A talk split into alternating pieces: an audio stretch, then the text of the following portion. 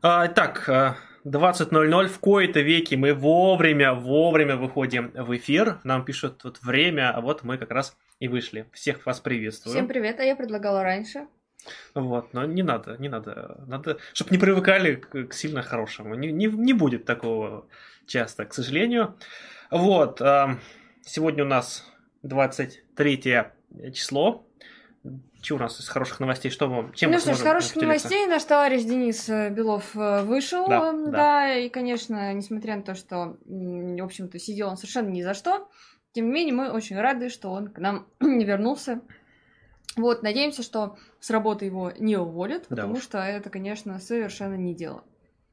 Спасибо да. всем, кто поддерживал Дениса. Спасибо всем тем, кто репостил информацию, там, кто в флешмобе участвовал, кто фотографировался, да, хотя бы, кто финансово помогал ситуации, кто как-то делом пытался помочь. Все это на самом деле, но ну, очень важно, и чтобы вы понимали, ну, это не то, что мы все, типа, на этом сложили лапки, закончили, скажем так, э, борьба продолжается, потому что все-таки скажем так, административка на день все еще висит, и нам нужно ее обжаловать. Так что тема продолжается. Да, также, наверное, хотелось бы напомнить вам, что я не знаю, что я хотела напомнить. Что хотела напомнить? Да, а, что по поводу работы Союза марксистов продолжает работать наша пресс-служба. Мы отвечаем там регулярно на вопросы и скоро готовим выпустить тоже большой пресс-релиз о нашей работе. Поэтому для всех тех, кто а, жаждал узнать какую-то конкретику и пытался вообще там, делать mm-hmm. какие-то вопросы, что вот Союз марксистов не работает, потому что у них нет каких-то пресс-релизов таких. Э, ну вот, что ж, будет подробно все рассказано. Напоминаю, у нас есть почта, куда можно написать, и вам лично ответят. Если это будет немножко задержка, извините, мы только начали именно эту сферу работы, поэтому, ну, все бывает, бывает задерживаем ее.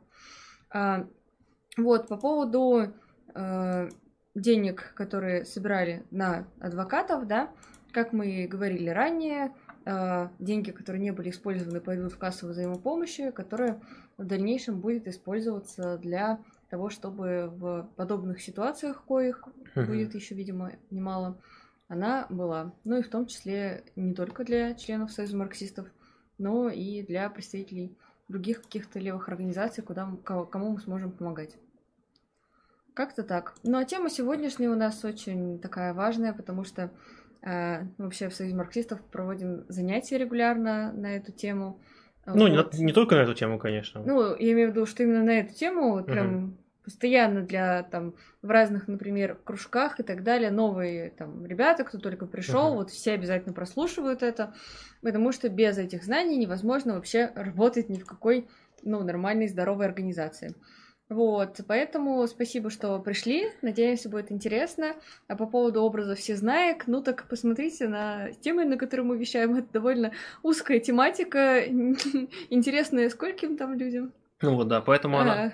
Ну, хоть 100 человек есть? Да, вряд, вряд ли, вряд ли. Ну да, то есть эта тема довольно такая специфическая, но, надеюсь, что как бы интересная, а, прикладная во многом, потому что, как мне видится, это одна из вообще центральных тем, а, когда мы говорим о построении организации, вот, поэтому, а, скажем так, в построении организации мы кое-что понимаем, некоторый опыт в этом имеем, и наверное, попробуем этим поделиться, да, если у вас будут какие-то, например, свои э, мнения на этот счет, можете тоже написать, мы с удовольствием все это дело обсудим. Ну, если хотите нам поугрожать в чате, на милости просим, почему нет, сбросьте свои пары, я не знаю. Да, да, если вас это больше устроит. Напоминаю, да, что вопрос у нас во второй половине, мы обязательно к ним перейдем и вернемся, не беспокойтесь. Да, пишите капсулам вопрос, отмечайте Station Marks или вопрос за донат, соответственно, на выход новых роликов. Да, Будем следить, все запомним. Итак, пойдем тихонечку демократический централизм и все-все-все называется эта презентация. Я думаю, что некоторые ее уже видели, вот некоторых уже ее обкатывали, но от этого она менее интересная, на мой взгляд, не становится. В общем-то, да, маленький дисклеймер, что лекция, она, в общем-то, исключительно обзорно-историческая, все персонажи выдуманные, все совпадения совершенно случайные, э, никого не хотели обидеть, ущемить, ничьи чувства задеть, э, ничто не пропагандируем, просто рассказываем про некоторые вот э, исторические опыты и проводим некоторые параллели, не более того. Как всегда, мелкая презентация, чтобы всем было хорошо видно. Собственно, когда мы говорим вообще о социалистических организациях, они могут сильно отличаться по виду, и это нормально, потому что э, они должны соответствовать э, тому раскладу классовых сил, которые находятся в данный момент в обществе. То есть, э, соответственно, у нас тут выделены три формы организации. Первая – это когда э, диктатура буржуазии э, сильна, когда э, классовые силы, когда именно классовое сознание пролетариата слабо, то он не может себя отстаивать, когда задушены многие демократические свободы, то э, пролетарская организация оказывается в форме подпольной, которая является довольно-таки узкой, э, в значительной степени законспирированной, кадровый, исключительно кадровый причем, потому что от того качества людей, которые находятся э, в ней, зависит вообще безопасность и способность ее дальше продолжать действие. В случае, если в обществе находится либо некоторый ну, паритет сил, да, когда уже, э, скажем так, пролетариат уже силен, уже может постоять за себя, когда он уже ну, не такой э, беспомощный, когда он уже может действовать уже может образоваться некоторая открытая оппозиционно-политическая партия. То есть она имеет уже некое открытое крыло, которое она может каким-то образом ну, участвовать, может даже в выборах, да, может какую-то вести открытую агитационную работу, то есть когда их ну, не щемят. Это совершенно не значит, например, что у нее не должно быть какого-то ну, нелегального крыла, об этом мы, разумеется, не говорим. Такая э, оказывается уже гораздо более открытой к новым членам, при этом как бы сохраняя свое э, идеологическое и организационное ядро вот, и она уже оказывается ну, более демократичной. Если в первом случае она именно такая вот почти как э, военное подразделение, в значительной степени оказывается, ну, это просто вопрос выживания, то в втором случае она оказывается более открытой и более демократичной, но при этом все равно сохраняя строгую подчиненность и способность действовать быстро и мобилизоваться.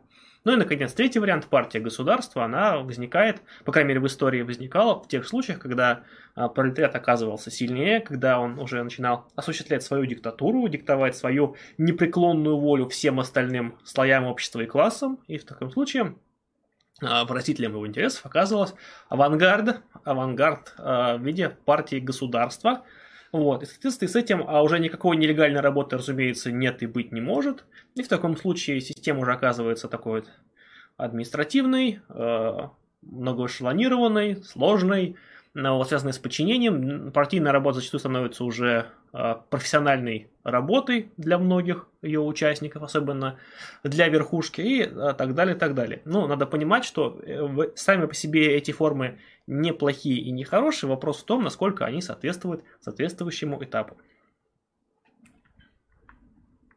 Вот, собственно, когда мы говорим о, об организации, мы в первую очередь, конечно, говорим о ее некоторых э, программных документах. И первым всегда мы говорим о чем? Об уставе.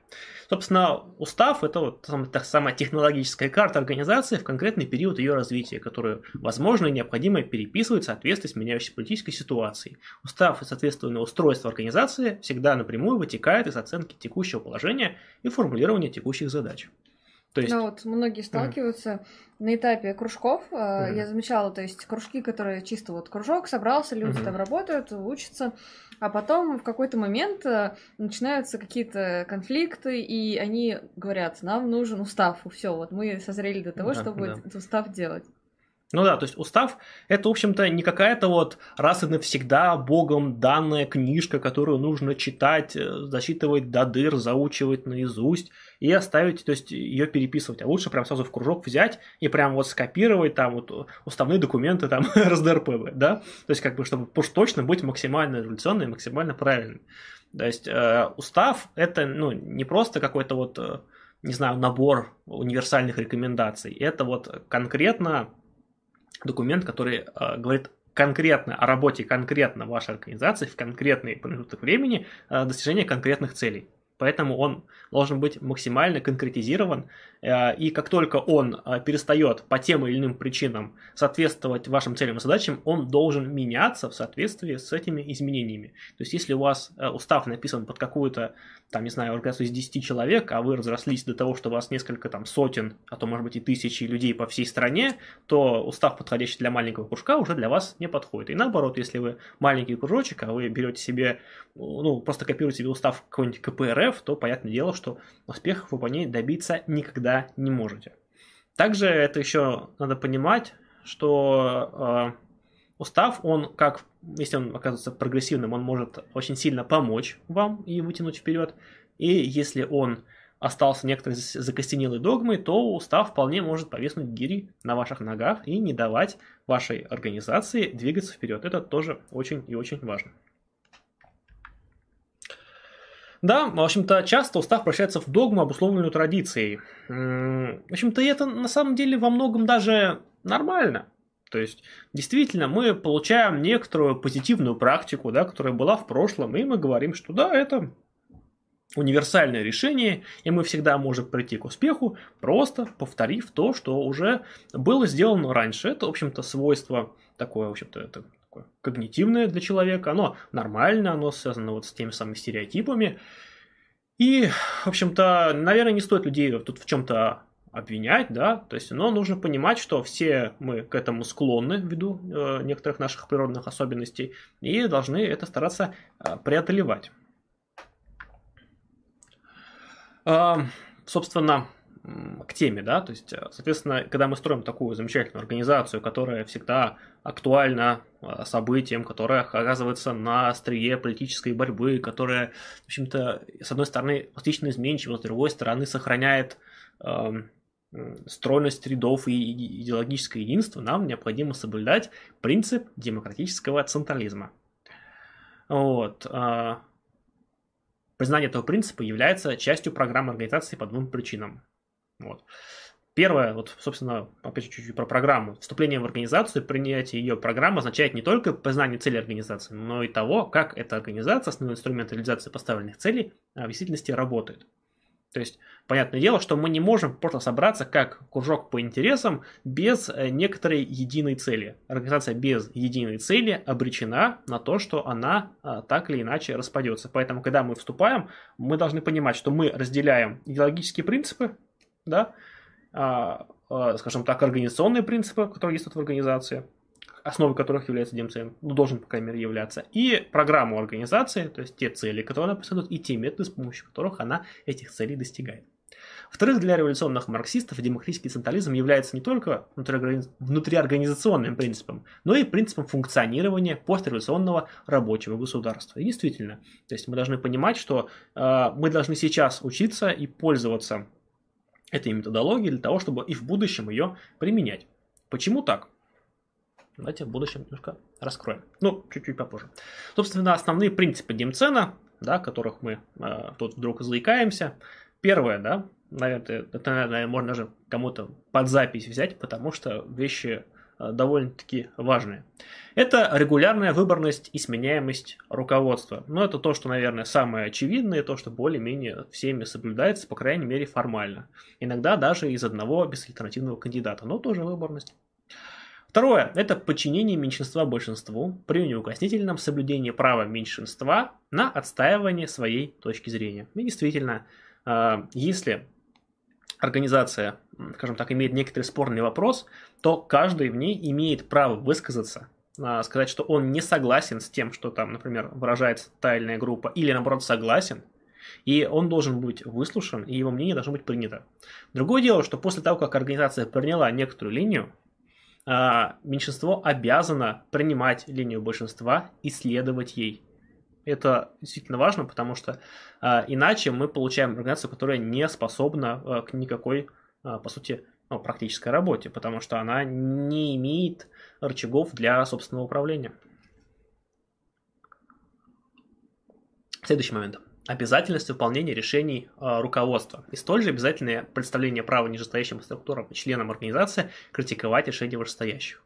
То есть это такой двойной принцип получается. То есть, с одной стороны, э, мы должны все-таки, ну, скажем так, иметь некоторую структуру, иметь некоторое все-таки в ней подчинение и его обязательно соблюдать, если мы кого-то выбрали над нами, да, мы понимаем, что это не кто-то, кого к нам, опять же, там, не знаю, Бог поставил или там царь поставил. Это того, кого мы сами выбрали, и мы должны понимать, что мы должны выполнять решение руководства, которое у нас есть. Но при этом руководитель должен понимать, что он не царь не Бог, да, и, наверное, даже не герой, а, а тот, опять же, кто выбран. И очень важно, чтобы сохранялось доверие между членами организации, между вышестоящими членами и нижестоящими членами. Если доверия нет, то этот принцип не выполняется, поэтому это единый принцип. То есть, с одной стороны, подчиненные должны уважать выбранного а, ими, собственно, руководства. Это важно.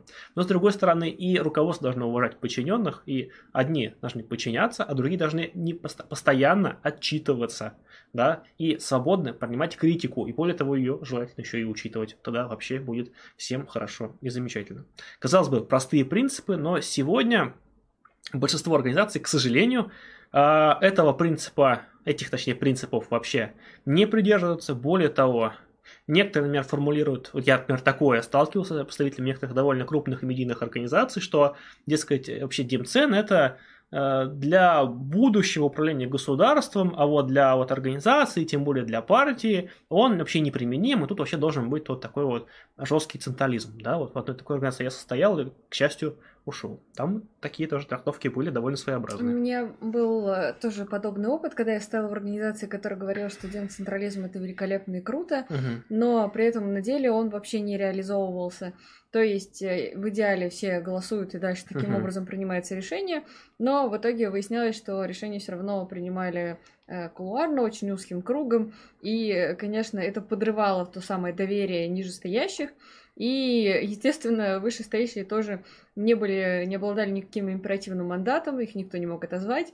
И, в общем и целом, до сих пор подобное в этой организации есть, но я рада, что я не там.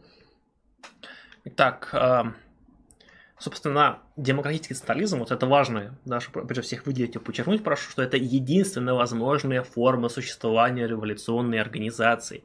Если эти принципы не соблюдаются, то организация начинает скатываться в одну из сторон.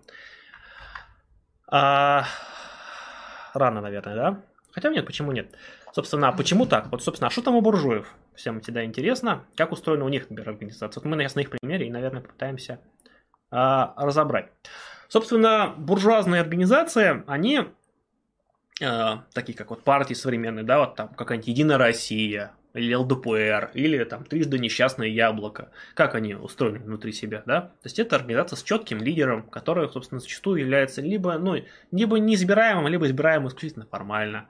Это организация, где от членства в них зачастую люди получают а, те или иные плюшки и преференции. А, так или иначе, то есть ты либо там получаешь некоторую мифическую возможность мир куда-то избраться, или там какие-то, возможно, там денежные средства, какие-то общие, может быть, помпезные мероприятия, возможность выпить, например, на каком-то вот, не знаю, юбилее или какой-нибудь Новый год сильным мира сего, там, кто бы там, типа, круто, что там, не знаю, Новый год на корпоративе, там, ЛДПР выпить там с Жириновским, классно же, а, классно. Вот, и вот, а, собственно, на таких вот вещах держатся, при этом Главное, ты должен платить взносы и, в общем-то, даже не обязательно по факту работать. А, организация всегда сильно отделена от низов, и они часто сильно завязаны на спонсоров, которые их поддерживают. Когда а, организации лишаются спонсоров, так или иначе, то партии начинают стремительно а, сгорать и угасать. Ну вот пример какой-нибудь, это тот же самое яблоко, да, которое в свое время было довольно яркой, но потом, когда оно потеряло спонсоров. При, собственно, ну, это примерно конец нулевых годов, Яблоко же, из него не было массового выхода членов. У него не было какой-то вот там стремительного обвала, никакого кризиса не было, она просто потеряла финансирование, и все. Кто сейчас помнит о Яблоке? Какая у них там поддержка, там какая, там сколько процент у них максимум бывает? Пожалуйста. Очень просто. В отличие от буржуазных организаций, социалистические рабочие партии э, вообще ни на что не могут опираться, кроме собственных сторонников. То есть только на нас с вами, только, скажем так, на, на энтузиазм и сознательность. О, собственно, на, на людей, стоящих, э, собственно, простых трудящихся на партийный актив, на местные отделения. Центральные органы э, не распределяют Э, приходящие извне средства на выполнение поставленных центром заданий, а планируют работу, опираясь на мнение регионов и используют поступающие снизу ресурсы для выполнения необходимой работы. То есть у нас нет никакого источника решений, да, извне, только вот то, что мы собираем по местам, по, там, может быть, регионам, по каким-то рабочим группам, собирается некоторое мнение, которое обсуждается в будущем и выносится вперед, выносится наверх. То есть только так. То есть у нас главным источником, собственно, власти должен являться тот самый народ, да, как практически как в Конституции, только это должно работать по-настоящему. То есть э, основывается работа должна именно на том, что каждый член организации четко и точно понимает свое место в общем разделении труда, который четко понимает, что он делает и зачем он делает, и то, что от его решения по-настоящему что-то зависит.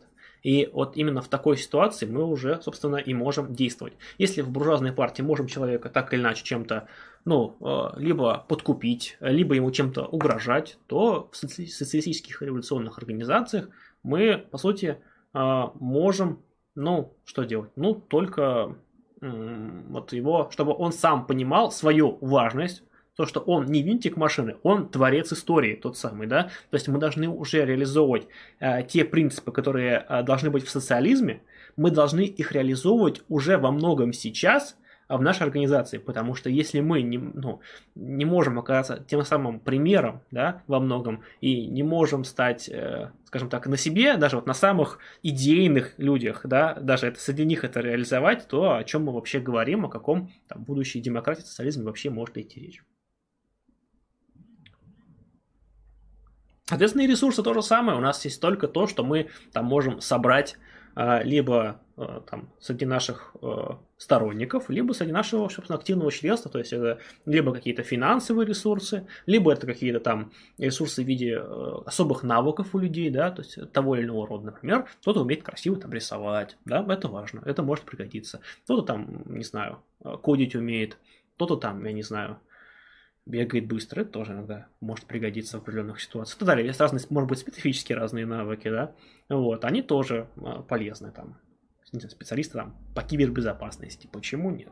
Вот, все это тоже на самом деле ресурсы, и мы не можем нанимать каких-то сотрудников ну, можем, опять же, ну вот, как показывает тот же самый кейс с Беловым, то есть, ну, э, разово какие-то вещи мы можем собраться, но это на самом деле довольно сложно и накладно, и по-хорошему, конечно, должны быть свои кадры, которые там, так опять же, либо из нас, либо из сторонников, должны обязательно участвовать в этой всей борьбе. Это тоже наш, по сути, ресурс. Ну да, важный момент, что из кадров или сторонников, потому что когда необходимо привлечь какого-то специалиста, угу. то вот я слышала такую версию, типа, а что такого, если видео там смонтирует какой-нибудь правак или вообще нацист? Типа, какая разница, он же работу сделает. Ну, на самом деле, разница очень большая, да, и э, если даже в ситуации, ну, с адвокатами это проявляется очень четко, потому что если адвокат идейно как-то поддерживает, он тоже будет более стараться, чем тот, кто, например, считает, ой, ну, этих вот э, ужас, ужас, как, как хотят, так же, как Сталин, вот, все с ними понятно. Так что здесь очень важный момент, действительно, привлечение э, специалистов как минимум и сторонников, потому что в противном случае э, все это не имеет смысла. Да, то есть, по сути, мы не воспитываем свои кадры, да, то есть мы только тратим ресурсы организации. А по-хорошему мы должны э, и своих какие-то кадры новые взращивать, да, ну и ресурсы все-таки копить на какие-то вещи, где мы реально не можем справиться по-другому. А, собственно, именно поэтому подчинение в рабочей организации строится на осознанном понимании участниками необходимости этого подчинения программы организации, потому что у нас нет способов надавить на людей. Мы не можем решить их премии, мы не можем решить их, не знаю, зарплаты, мы не можем их, не знаю, там, посадить в тюрьму за то, что они там, не знаю, не работают. Ну, там, какой-то там Физическое воздействие, ну, это до разу все тоже, тоже не стоит это, это использовать. И как бы это еще ну, незаконно, и это вообще не лучший способ построения организации. Такие всегда скатываются в очень опасные секты, и люди оттуда бегут. Если вы в такой стоите, бегите, реально не надо так делать. Напишите, кстати, ваше мнение в комментариях. Вот как вы думаете, какие могут быть методы воздействия на товарища в организации, если он крупно налажал? Ну, то есть, вот э, мы не говорим сейчас об исключении организации, это очень банально уже понятно, да? Но вот давайте подумаем, э, какие методы могут, в принципе, быть и какие методы адекватны. Вот, напишите, пожалуйста, в комментариях и обсудим. Потому что действительно очень важная и интересная тема.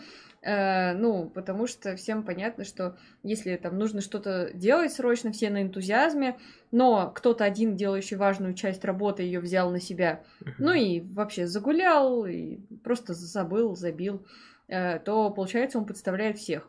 Особенно в каких-то моментах, когда нужно важно сделать какую-то очень срочную работу. Вот как же тут себя вести с этим товарищем? Э, пишите, пожалуйста, ваши версии, и потом мы выберем то, что действительно, может быть, имеет смысл применять.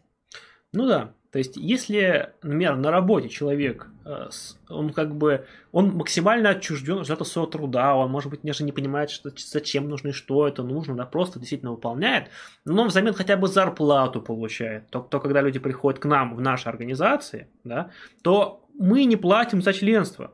Более того, люди, приходя в организацию, по сути платят для того, чтобы в ней состоять. А если они приходят, а там они получают такого же начальника, как на работе, который их там, не знаю, они из него знать не знают, они его в глаза там не видели, выбирать не выбирали, вообще в нем не уверены, и он дает какие-то сомнительные приказы, при этом не, абсолютно ни в чем не отчитываясь, то есть мы получаем вторую работу, на которой мы еще денег не получаем, а только тратим. Вопрос, Зачем нужна такая организация? Правильно, не нужна. Поэтому мы должны оставить организацию на принципиально ну, других принципах, как это не повторно может звучать. Соответственно, программа должна быть известна всем участникам. То есть не должна быть некоторым тайным знанием, да, то есть когда человек вступает в организацию, он должен понимать, куда организация движется и как она к этому движется. И это не должно быть некое тайное знание, доступное только там верховному гуру или узкому кругу посвященных, как тоже иногда бывает. То есть люди не должны быть в неведении, в ожидании того, когда же их подключат там или там, не знаю, интегрируют там, не знаю, в какую-то вот, э, не знаю, редакцию, что еще можно, в какой-то узкий круг, в масонскую ложу, там, не знаю, в ЦК, Узкая редакция внутри малой редакции. Да, да, это вообще замечательно. Об этом мы еще поговорим. Да, обязательно. Собственно, поэтому она должна быть открыта и, более того, является одним из условий вступления, знакомления с ней и согласия, и, более того, и действия в соответствии с ней. Вот.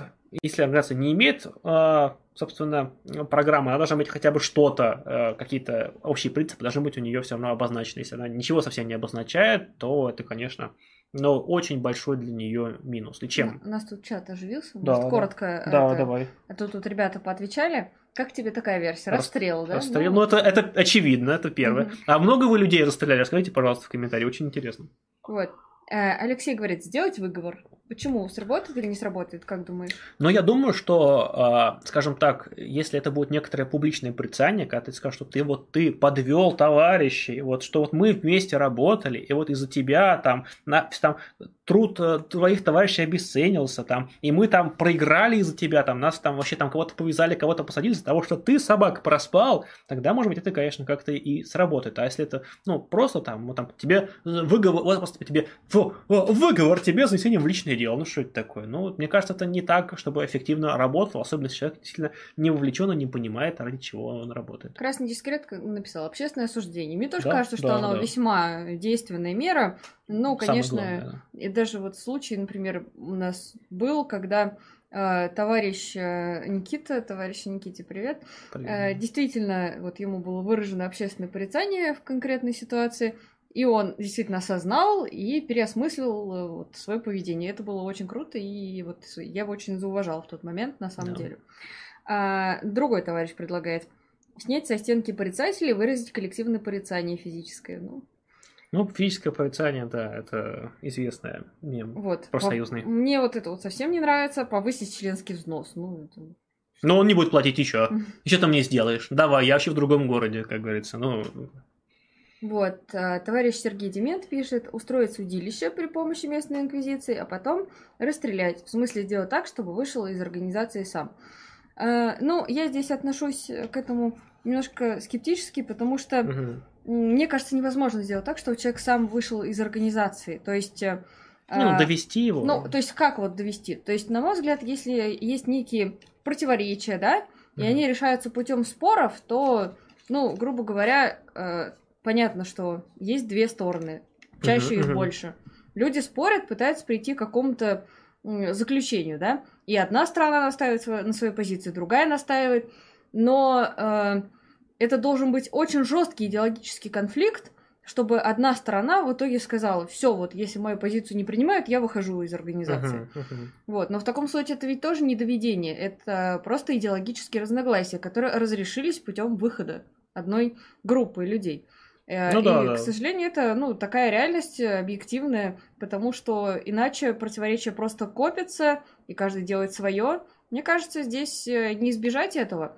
Но э, я вот никогда не понимаю того, чтобы прям вот человек вышел, потому что его довели. То есть это, видимо, нужна очень нездоровая атмосфера да. в организации, это раз.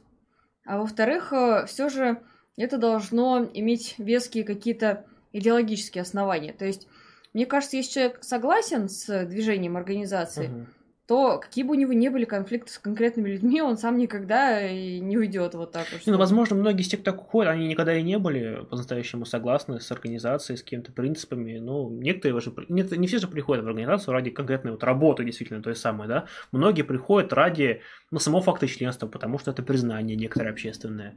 Ради коллектива, ради тусовки, может быть, ради какого-то нового знакомства, социализации. В таком случае, да, там, э, когда там не начинается там мирный мир и уютный уют среди всего этого, а какие-то трудовые будни, да, которые требуют ну, известной степени самопожертвования, да, и отказа от некоторого собственного я иногда, опять же, да, то есть, да, это сложно, да, надо еще и подчиняться, еще и работать надо, да, но, опять же, то есть, либо ты согласен с этими принципами, то есть, опять же, то есть, на основе условиях открытости, избираемости, отчетности, работать, да, в организации которых ты сам творец, тогда да, но если ты не хочешь работать, а хочешь тусоваться, то, наверное, ну, сложно тебе будет очень сильно.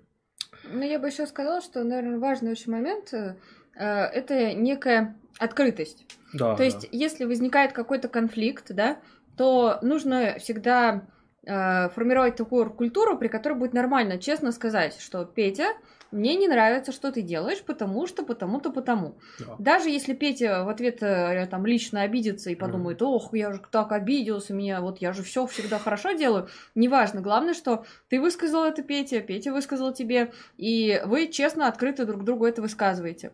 Когда же недовольство, вместо того, чтобы открыто высказываться, начинает как-то вот перетирать между друг другом, там, какой этот плохой, а, какая это плохая, и вместо того, чтобы честно и открыто сказать и разрешить этот конфликт, в итоге формируется очень нездоровая токсичная атмосфера, и вот в таких коллективах как раз-таки действительно а, каких-то людей могут доводить до выхода из этой тусовки, потому что это не организация. И, к сожалению, такое встречается, потому что, ну, всегда проще, там, это, типа, Фетя, знаешь, вот это такой гад вообще, да, вот да, такой да. гад. Вместо того, чтобы этому человеку сказать, вот, знаешь, вот, я считаю, что ты не прав, потому что потому. Ну, вот, честность вещь такая, за нее можно потом получить не самые приятные взаимоотношения с людьми. Потому что если всем улыбаться и говорить, что все хорошо, все круто, на самом деле этого не думать, это приводит в итоге к росту да. взаимного недовольства. Ну да, то есть, ну еще надо понимать, что человек сам должен быть изначально готов именно к работе. И опять же, то есть не только там быть классным и вся, всеми понятым и в тусовочке, но еще и вот очень важно, о чем мы говорили выше, а, обязательность подчинения. Если человек не готов подчиняться решениям организации, тому, что он такой классный, у него есть такое классное мнение, все остальные с ним, ну, ну допустим, а все не взгляд его классное мнение считают, что он не прав да, то человек, он должен подчиниться. Если он не готов подчиняться, если он не готов работать в коллективе, то, конечно, он а, не приживется и ни, ни о каком демцене речи идти не может. То есть он либо там пытается строить что-то свое э, с какими-то своими принципами, да, э, возможно. Либо он, э, скажем так, подчиняется некоторому общему решению, ну, и действует в рамках с него. То есть он не, совершенно не обязан, например, там, я не знаю, там, соглашаться со всеми, да, он может быть не согласен там и продолжать дискутировать, критиковать решение, но при этом он там должен там все, все там основные принципы организации должен соблюдать и работать в рамках организации, так или иначе. Вот, я так вижу, как это должно быть в здоровой, хорошей организации. Не всегда так получается, наверное. Э, во многих организациях есть богатый опыт ошибок в этом плане, но для того мы собрались, чтобы его все-таки отрефлексировать и ошибочки не повторять. А, вот. Ну, отчасти тут уже говорили, да, что в буржуазных организациях надо людей мотивировать, нужна вот мотивация, да. А, ну и с другой стороны, то есть это такой вот мелкобуржуазный момент, где мы просто ну, переложим нашу ответственность, да, мы переложим а, вообще то, что имеет, то есть скажем так, решение, это, ну, сложно самим принимать решение. Давайте мы отдадим это другим, делегируем, вот, а сами там, ну, вот, когда, ну, вот они за нас решат, они там, наверное, молодцы, вот это тоже принцип вполне себе буржуазный, и он э, в буржуазных партиях процветает. Мы должны этого и избегать. А, вот. Вот. Но то есть, опять же, главное отличие, то есть э, избирателя буржуазных партий, то есть его можно то, так или иначе заинтересовать, то есть каким-то, видите, написано, посещением партийных мероприятий, чтением партийной литературы, вот. Платить партийный взнос можно убедить, опять же, то есть, но вот работать человека, именно быть э, активным, очень сложно, вот. А мы строим, опять же, на принципиально других принципах. Каждый рядовой член организации должен иметь реальные возможности для воздействия на политику, непосредственно руководством, непосредственно участвовать в определении э, тактики развития организации. А, ну, наверное, стоит привести некоторый пример. Вот, Маша, расскажи, как это работает в Союзе марксистов. А, то есть, эм, когда вообще обсуждали, как э, организовывать mm-hmm. все, были у нас очень такие пламенные дискуссии в том году, потому что очень сложно было взять схему и дальше натянуть ее на работу и работать по ней. Это был, наверное, очень болезненный момент, который переживали несколько месяцев, потому что э, гораздо, конечно, проще, когда уже есть какая-то четкая э, схема, вытекающая из практики, но э, у нас она была такая не до конца проработанная, потому что все же очень сильный и быстрый рост был в организации. А, поэтому решили на первом съезде отложить вопрос о некоторой конкретике до э, февраля месяца, провести референдум и тогда проголосовать. Потому что было нужно посмотреть, а как на практике, нужен ли будет, например, этот орган или не нужен. Но речь идет о исполкоме. В итоге практика показала, что этот орган очень даже нужен. А в чем смысл? Значит, есть обычные рядовые члены, они состоят в региональной mm-hmm. организации. Ну, там может быть от трех человек и больше. А, нас спрашивают на почте, какова средняя численность, и, э, конечно, это вопрос не совсем корректный, потому что в Москве больше, там, в каком-нибудь Якутске меньше. Если мы возьмем людей из Москвы плюс Якутск поделим на два, будет вообще недостоверная картина. А, поэтому Здесь важно понимать, что, э, в принципе, ну, численность потихоньку растет, но мы не планировали так принимать вообще всех подряд. Главное, чтобы человек действительно работал, включался, прошел кандидатский стаж. Э, и в итоге вот члены РО, они выбирают своего представителя в ЦС. Один от пяти человек, и он их представляет в этом органе, голосует от их имени. Конечно, это очень сложный процесс, потому что тот, кто в ЦС должен советоваться со своими одночленами и э, действовать от их имени, представлять их интересы, доносить их позицию. Э, соответственно, там регулярно приходить на собрания, ну, естественно, не, не лично ножками, и э, вот это все высказывать, голосовать, выяснять, следить. Ну, в общем, это не то, чтобы мало времени отнимает. Э, и вот этот ЦС, он наш центральный орган. Очень важно, это не ЦК, как вот в ЦК партии большевиков, кто смотрит стримы по истории партии, знает, mm-hmm. что там ЦК это вообще другое. Значит, дальше э, есть у нас вот эта вот вертикаль, я описала, а есть горизонталь. Горизонталь это разные отделы, которые объединяют всю организацию. Тоже очень много времени было, было потрачено на то, чтобы эту работу устаканить. Вот. Э, и на самом деле, по сравнению с тем, что было в начале, сейчас мы многого добились конечно, но mm-hmm. еще есть куда стремиться. Ну, отделы эти занимаются конкретной работой, типа гидпроп, э, вот где, например, я и Федор, э, там mm-hmm. профсоюзный органайзинг и так далее, так далее. Можно ознакомиться с полным перечнем. Но э, самое главное, что э, люди, которые, значит, ответственны за определенный момент времени за каждый отдел, они, э, значит, в исполнительном комитете который не принимает политических решений, но, тем не менее, исполняет их, отчитывается перед ЦС за выполненную работу. А, так что примерно так выглядит эта схема. Мы стараемся там проводить угу. выборы.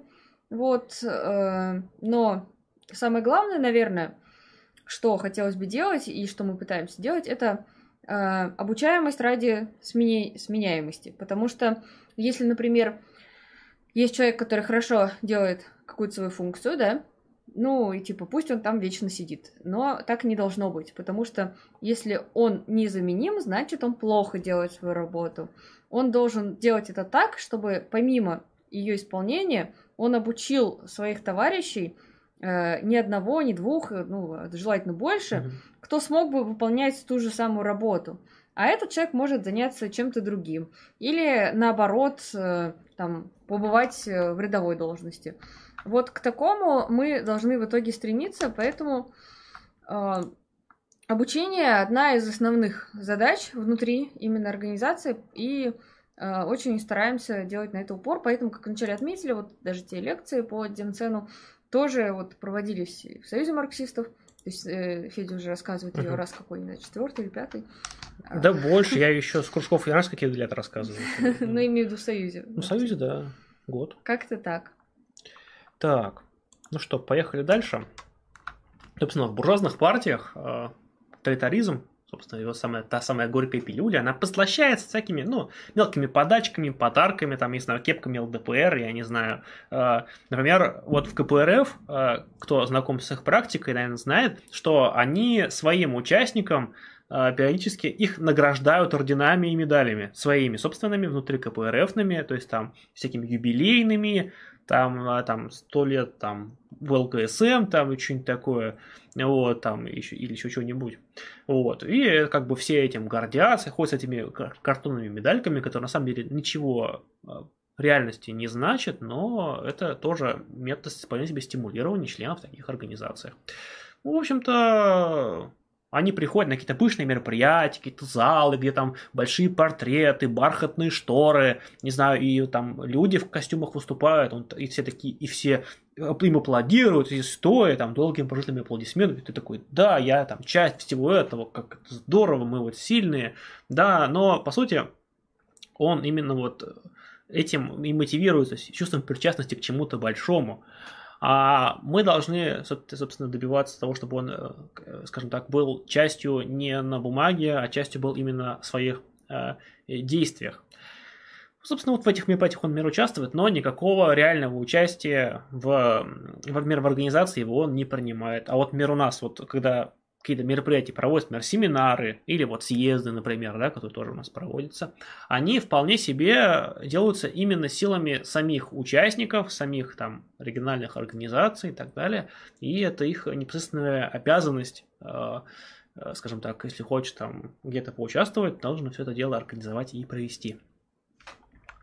Вот, а в революционных социалистических организациях пилюлю авторитаризма послащать, в общем-то, нечем, поэтому любая революционная организация, ну, не проводящая принципы Демцена обречена на маргинальное существование и не способна вырасти больше, чем небольшая группа лиц, разделяющих очень четкую и очень революционную программу. Ну, я думаю, все вы знаете, сотни, десятки организаций, состоящих реально там из там, не более чем 20 человек, которые там супер все там какие-то там революционные на словах, но по факту ничего не, не делающие, не способные к реальной деятельности, не способные к какой-то экспансии, к какому-то реальному на что-то влиянию, а вот сидящих Э, внутри себя, возможно, еще и там максимум, что себе позволяющее, это наскоки, все в основном даже, опять же, не на капитализм, а на других левых, поскольку вот, очень удобно в своих бедах всегда винить других. А, собственно, клеймить, изгонять людей всегда проще, чем превращать их в своих сторонников. Это, к слову, о дискуссиях в организации, да, мы там можем, не знаю, прийти домой к человеку там с этим, с отверткой, да, и сказать ему, выходи из организации, сука. Да, а можем, скажем так, пытаться... С отверткой, чтобы починить ему что-то. Ну, починить, конечно, ему. Выходи, вот мы тебе там дверь закрутим, и ты не увидишь. вот. Да, ну, а зачем еще нужна отвертка, в конце концов? О чем вообще могли подумать? Я так и сказал сразу. Вот. А, а можем, да, то есть мы попытаться человека переубедить да, то есть если он заблуждается, мы считаем, что он искренне заблуждается, можем там с ним дискутировать открыто, опять же, а мы с ним можем там так иначе там э, его выслушать обязательно, то есть сказать, где он ошибается, вот, возможно, мы ошибаемся, там тут, скажем так, нет некого абсолютного авторитета в этом плане, да, и мы должны э, именно эту работу в организации вести, потому что, э, опять же, выгонять людей из организации, наверное, ну, с кем мы не согласны, легко, но тогда мы там очень быстро превратимся там в секту имени там кого-нибудь, который будет, собственно, так поступать с любой э, доступной ему оппозицией, что, наверное, не совсем хорошо и не совсем правильно, Например, это очень э, довольно ярко показал, например, советский опыт, да, когда ну, не допускалась э, никакая критика, да, людей несогласных, их, в общем-то, зачастую, ну, хорошо, если с партии выгоняли, это самое, наверное, такое лайтовое. Здесь, наверное, тоже важно заметить, что если в организации оргкультура который позволяет, опять же, открытые и честные обсуждения, то тогда э, вот такая схема, она рабочая. То есть честно да. подискутировали, возникли разногласия, подискутировали и дальше работаем.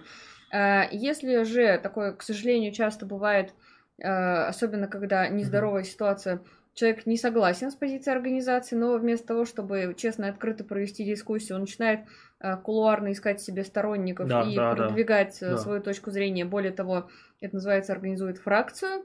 И начинает вот просто группа людей продавливать какую-то позицию, которая противоречит мнению большинства, например. И, и пытаются делать это разными нечестными способами. То есть, э, ну, способов может быть, конечно, много разных, да, но под нечестными я имею в виду не открытые. Да. 100%. А, то есть э, какие-то и манипуляции и так далее. А, в том числе можно, например, и сказать, что а вот человек, который представляет противоположную моей точку зрения, он такой вообще гад, он такой гад. Вот, я про него такое знаю. Он собак пинает, там, не знаю, на улице. Жену бросил. Да, ужас, ужасно, ужас. Ужасно, да. То есть вот такая манипуляция. А, ну и в итоге это приводит, конечно, к совершенно нездоровым ситуациям. Также, например, э, человек может начать саботировать работу, что также очень печально. То есть он не хочет соглашаться с мнением большинства, которое его не устраивает, да, угу. но демцен он нарушает и просто саботирует работу. К примеру, если человек, не знаю, ведет кружки, берет и начинает э, втирать там какую-нибудь дичь. Ну, вот давайте сейчас представим, что, значит, в программе есть определенные там э, попытки в истории все-таки объяснить все диалектически, а человек начинает говорить, Троцкий во всем был прав, Сталин плохой. И вот дальше это начинает, например, втирать на кружке от имени организации, что уже нездорово. Или там то, что там, э, не знаю, Сталин был красный монарх, и вообще приведен там, к власти богом, богом данный, там что-нибудь такое начать заливать. Это, к сожалению, это не шутки, такое тоже бывает. Даже почти такое, как даже почти в таких же словах, к сожалению. Вот. Но еще другим вариантом может быть э, развитие событий, да, когда есть несогласные, да, то есть когда с ними не работают, э, то, что они начинают э, отмалчиваться, скажем так, какие-то разногласия они замалчиваются, скажут, что вот нет, это все, ну, типа, неважно, там, это все когда-нибудь, то есть, ну, сейчас нужно что-то другое, то есть, это тоже плохо, потому что э, такие вещи, они копятся, и потом они могут приводить к тому, что в разных важных ситуациях, да, мы можем по-разному подходить э, к их решению, и тогда эти действительно вопросы могут казаться принципиальными. Да? Ну, вот, там какие-то вопросы, то есть, поэтому их надо обязательно поднимать и не пытаться замалчиваться, играть в котов Леопольдов. Это тоже на самом деле очень и очень опасная практика, которая просто, ну, может быть, не столь заметная, которая кажется, что сейчас-то мы э, все разногласия уладили, но на самом деле она в будущем может взорваться гораздо сильнее и гораздо опаснее. Да. А вот э, если вы, опять же, вспомните наши стримы по истории партии, то м, вспомните важную вещь, что Ленин постоянно опирался угу. на разных людей в разных дискуссиях. То есть не было такого, чтобы вот он э, с каким-нибудь, прости господи, Троцким организовал одну фракцию, и они вот постоянно угу. десятилетиями вместе вот, вот, значит, продвигают свою линию. Нет, мы посмотрим. Да. В Брестском мире там у них позиция расходится. А потом опа, и у них в чем-то позиции сходятся. И так далее, и так далее. И это очень э, как раз-таки показывало здоровую атмосферу того периода, да. когда э, люди, например, сегодня там посмотришь Каменев Зиновьем заодно, а завтра они вообще сталкиваются и друг с другом непримиримо борются. То есть, то Зиновьев там был, там, не знаю, секретарем Ленина долгое время, по сути, по сути, по факту, в миграции, то потом он встал в какой-то момент в оппозицию вполне себе, заняв реакционный момент. Как, почему нет? Такое возможно, там, э, там Сталин тот же самый, там были моменты, где он там был опорой, того же самого Ленина, да, а были моменты, когда он поступал с противоположной точки зрения, и когда были э, дискуссии э, с ним вполне себе, то есть это нормально. Были моменты, когда Троцкий был согласен со Сталином. Да, конечно. А, то есть это все не, нельзя, это не делится на какие-то полярные вещи, это свои, это чужие и так далее. Это долгий, сложный процесс, в котором были ну, свои правы и неправы. Могу поделиться личной болью. Мне, да. во всех левых организациях очень всегда мучает этот момент, когда люди из-за разных споров конкретных, да, то есть, например, вот вы в чем-то конкретном не сошлись, вы поспорили, подискутировали, а, а человек при этом начинает э, лично на тебя угу. таить обиду. Вот это вот совсем нездоровое это совсем, явление, да. с которым надо бороться, потому что надо понимать, что, во-первых, это не личное, личное это, я не знаю, э, пойти и, ну, как, обидеть человека, там, сказать ему что-то гадкое, личное. Да.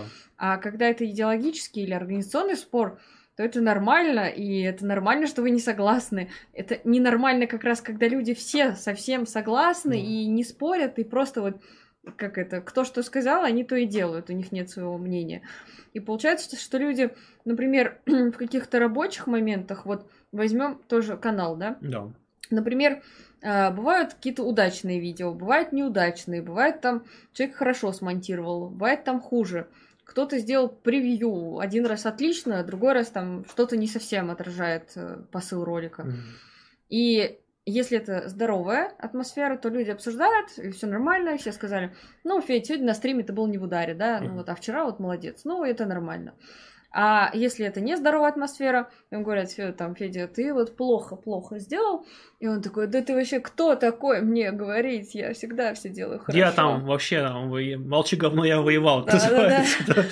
Вот, э, к сожалению, например, такое э, бывало, бывало у нас, но я, например, к этому проще отношусь, потому что я в журналистике работала, и мне было нормально, что мне там, ну, довольно жестко критиковали на работе. И поэтому, в принципе, я к этому отношусь так же, что там текст кого-то перечеркнул, написал, что плохо, ну и типа это просто правки, что такого, это рабочий момент. А бывает, люди очень резко реагируют, к сожалению, и начинают потом прям вот копить личную обиду. И я вот даже там вижу иногда вот эти вот хейтеры uh-huh. в интернете, которые в комментариях любят писать про нас гадости. Я помню, что это человек, который какой-то момент там хотел с нами поработать, там прислал какую-то свою статью, я туда внесла правки, причем не, не оскорбляя человека, ничего, а просто вот чисто текстовые редакторские правки. Типа тут ошибка логическая, тут стилистическая, да. тут поправить, тут так. А в ответ на это прилетает э, какая-то гадость, да, что, ну, я, да я, я вон веду пять групп ВКонтакте, я все знаю, а ты кто такая? А потом этот человек еще начинает тебя прям ненавидеть и писать какие-то гадости. Ты думаешь, боже мой, какая это вообще неадекватная реакция. Ну да, сколько раз такое, в общем-то, к сожалению, было. Ну что ж, расколы, плохо ли это? Вот вообще тема хорошая, благодатная, потому что на самом деле а, расколы это данность, с которой так или иначе приходится э, действовать как системным организмом, так и несистемным. Это, в общем-то, для них весьма свойственно. Это скорее не свойственно для, для партии государства, наверное, в меньшей степени свойственно. Хотя, ну, я сейчас не вспомню прецедентов, может быть, кто-нибудь из вас в комментариях напишет, я что-то на вскидку сейчас не могу вспомнить. Но вот для всех селективных организаций вполне себе. То есть, ну, вспомните, сколько раз кололась, например, та же самая КПРФ, ну, не счесть. Сколько раз кололась РКРП, да не счесть. Там, ну и так далее. То есть, а какие-нибудь троцкистские организации, там, да, там какой-нибудь, там, ну, РСД какой-нибудь, я не знаю, предшественники его, РРП там то же самое, да, то есть, ну, организация с довольно сложной историей, да, а, и там, если взять там историю интернационалов, то есть тоже они там до 8 сложно существовали, это нормально. Другой вопрос, чем они вызваны. То есть а, раскол а, как следствие того, что какая-то миргруппа узурпирует власть, которая игнорирует решение большинства которая ну, не выполняет собственные уставные документы, которая, э, э, э, например, не да, ну, по сути, реально, очередь, конечно, это узурпация власти и попытка выставить вождистскую структуру. Такие организации колятся неизбежно и вообще всегда. А организации, где там устраиваются некоторые там гуру всегда, то есть тоже отношение гуру может сильно поляризоваться. То есть а, многие люди могут воспринимать его абсолютно не критически, и это ну, рождает большое недоверие в организации, тоже где-то к расколам. Но примеры того же самого РПР во многом, то есть многие люди оттуда отваливались, несмотря на некоторые прогрессивные моменты, связанные с РПР, именно вот с, с возникшим там культом личности. А, это тоже, в общем-то, вещь довольно опасная, но в то же время, например, а, когда действительно вы понимаете, что организация, в которой вы находитесь, идет по откровенно оппортунистическому или ревизионистскому пути, когда там действительно формируются какие-то нездоровые элементы, то есть вы, вы вправе и должны, и, скажем так, идти на раскол, освобождая из нее наиболее какие-то здоровые и прогрессивные элементы, и это на самом деле нормально. Это совершенно нормальная вещь, не нужно этого каким-то образом бояться и выстраивать этим ну, настоящую работу. Вот, потому что когда, если вы видите, что организацию невозможно э, излечить теми механизмами, которые в ней есть, которые в ней работают, то да, это неизбежно. Э, другой вопрос, что э, нельзя э, колоться, как типа вот, а я не согласен с Васей э, в оценке там, я не знаю, в того, в каком там Френче ходил Сталин, да, то есть вот мы, он считал, что Френч это хорошо, я считаю, что Френч это плохо, я считаю, что он был что он чаще ходил там в мундире, да, и вот э, споры по таким вещам, когда они приводят к расколам, это глупость и ребячество, это неспособность именно решать вопросы, и это либо там неспособность принять чужое мнение, либо, ну, в том или ином варианте, то есть либо оставшись в большинстве, это выдавливание, опять же, несогласных, либо неспособность там, нежелание подчиняться каким-то общим решениям. Поэтому расколы, они не хорошие и не плохие сами по себе, это вполне нормальный и закономерный инструмент, с которым развиваются организации. Ну и здесь еще, наверное, тоже важно, что расколы резко, редко бывают безболезненными. А, то есть вот пример того, чтобы организация взяла и мирно разошлась на две части, это вот еще единицы. Чаще всего это, к сожалению, сопровождается различными дрязгами, которые потом отдаются в веках, как в случае с большевиками.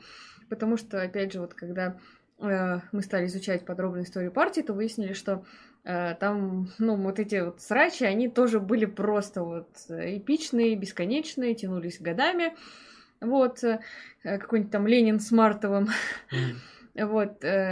И при этом, конечно, это имело важное теоретическое развитие. То есть э, тогда они обменивались колкими, очень едкими статьями, но пытались в них все равно свои идеологические разногласия раскрывать. Сейчас, а к сожалению, не всегда такое присутствует. Вот, э, но а, в целом мне кажется, что движение в этом направлении есть. То есть даже, например, mm. вот товарищи, с которыми мы разошлись, многие пытались писать статьи, вот. Э, и, кстати, скоро у нас выйдет большой ответ, очень большой, сразу на несколько да. таких статей. А вот спрашивают, уточняют вот по поводу ГТРПР, говорит, уточнили, то есть по поводу просто уточните, поясните. Но в данном случае я скажу, что я опираюсь на статьи и материалы а, Арсена Идунбекова. Арсен, привет тебе. А, если ты нас вдруг смотришь, у него есть его в журнале, в живом журнале Когнитарио и его выступлениях, вот, в общем-то, он рассказывал, то есть про то, как, к сожалению, негативно изменилась РПР в худшую сторону, вот это печальный момент. Вот, э, вот, про нее. Вот, я поэтому сошлюсь туда, не буду пересказывать чужие рассказы, наверное, он сделает это гораздо лучше меня. Вот, а, опять же, то есть я просто сошлюсь на источник. Эм, так, что-то еще был какой-то вопрос. Неизбежен ли раскол в широких левых организациях на черную и красную черную фракции? Но если вы понимаете широкую левую организацию как союз э, анархистов и коммунистов, то во многом, да, то есть к вооруженной организации стать довольно сложно, потому что очень разные организационные культуры, очень разные идеологические моменты, очень разные видения э, тактики работы. То есть такие организации, они вот в этом плане, да, они неизбежны. Ну, однако удалось анархистам-коммунистам быть аж в одном правительстве да. во время Испанской революции. Вот. Э, то есть э, такой опыт был. Да. И если вы внимательно изучить, на мой личный взгляд, я здесь разделяю позиции угу исследователя Александра Шубина, это была очень прогрессивная тема. потому что удалось создать впервые в истории реально социалистическое правительство с представителями разных направлений.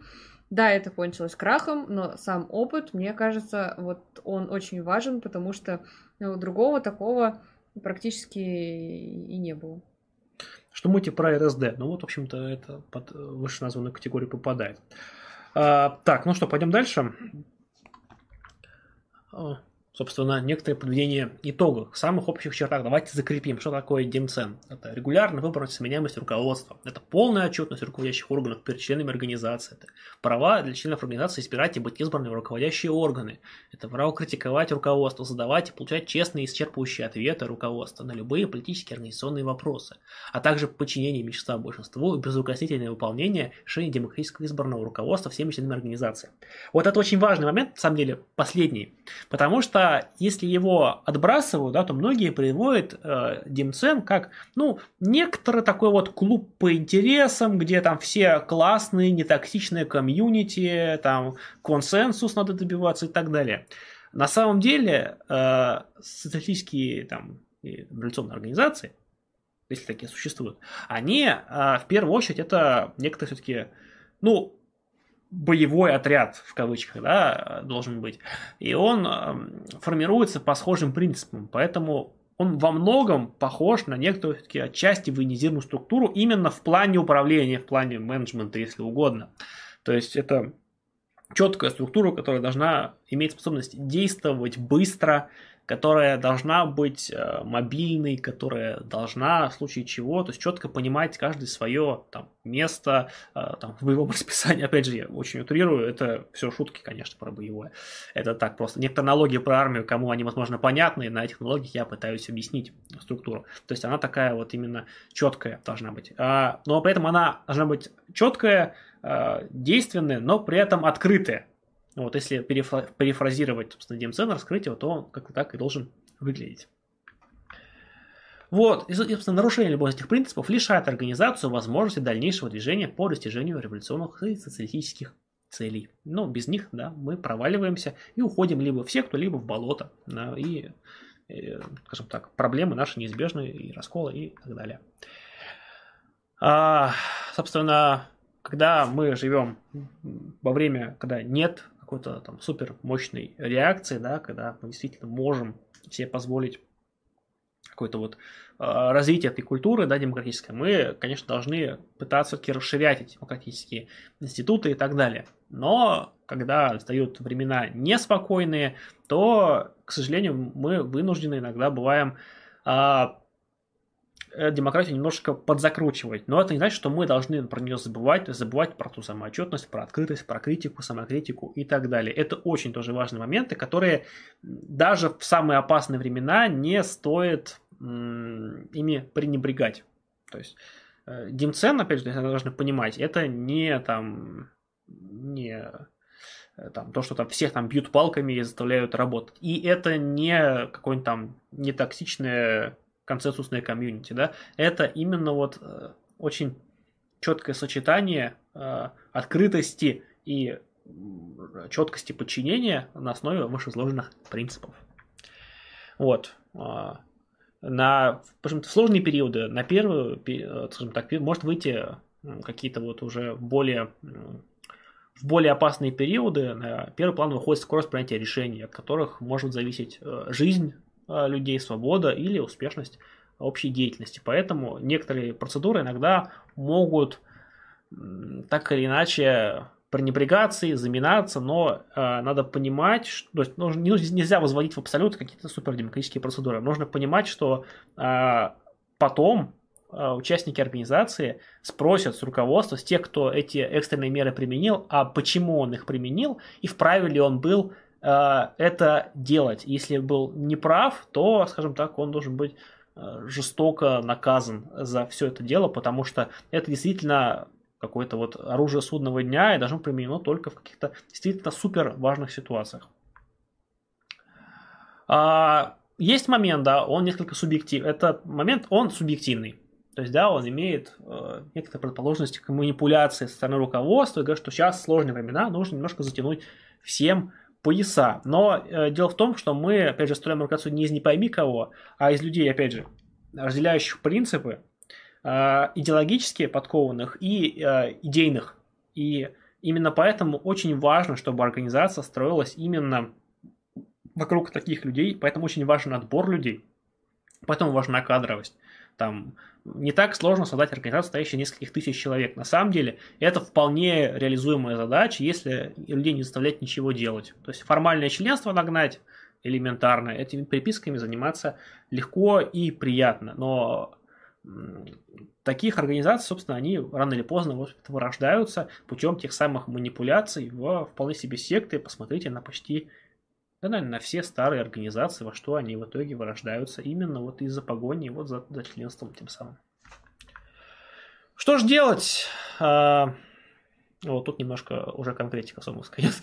А, при управляющих органов а, особое внимание уделять не только политическим позициям, а, но и личным качествам людей. Это тоже важный момент. Таким. Напомню, тут э, завещание Ленина, да, письмо, да. где он дает характеристику всем да. и весьма нелицеприятно. Да, то есть именно личные качества людей, они очень важны. То есть надо понять, что этот человек, то есть ты ему доверяешь, что он тебя не кинет, он тебя не предаст, и ты действительно можешь с ним там и в разведку пойти, и все что угодно. То есть это принципиальность, честность, готовность пожертвовать личными интересами ради интересов организации, отсутствие чрезмерных амбиций и наклонности использовать организацию для решения своих личных объективных, субъективных проблем. Ну, про тайную дипломатию мы уже выше довольно, мне кажется, подробно говорили. Вот.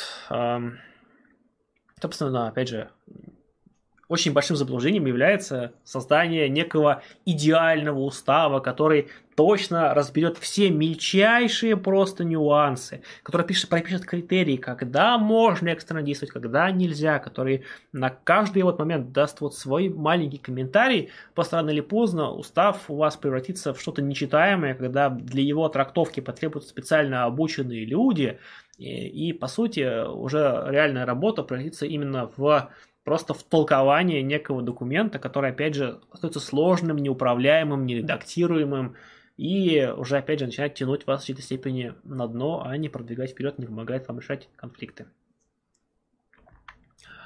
Вот, наверное, на этом основная часть с моей стороны все. Ну, тогда потихоньку переходим к вопросам. Да, давайте. Тут, значит, э, нам Максим Дорожко кинул евро, спасибо ему. Во, большое спасибо, Максим. А, вопрос был от молодого марксиста, он спрашивал, когда-нибудь будет ли у нас хромакей? А зачем? То есть, ну, можно, вопрос только, то есть, а, к любому действию, то есть, можно или нельзя, так можно, но вопрос всегда зачем, то есть, Насколько чтобы я что. Понимаю, хромакей еще и э, там нужна подсветка, свет за ним, и это нереализуемо в наших условиях. То есть, не, ну, можно попытаться, то есть просто, то есть это сложно, долго, дорого, зачем? То есть, ну, в чем смысл? То есть, чтобы мы там на вот таких вот трансляциях, чтобы мы сидели с фоном с каким-то своеризованным, чтобы нас было якобы лучше видно, но стоит ли на того?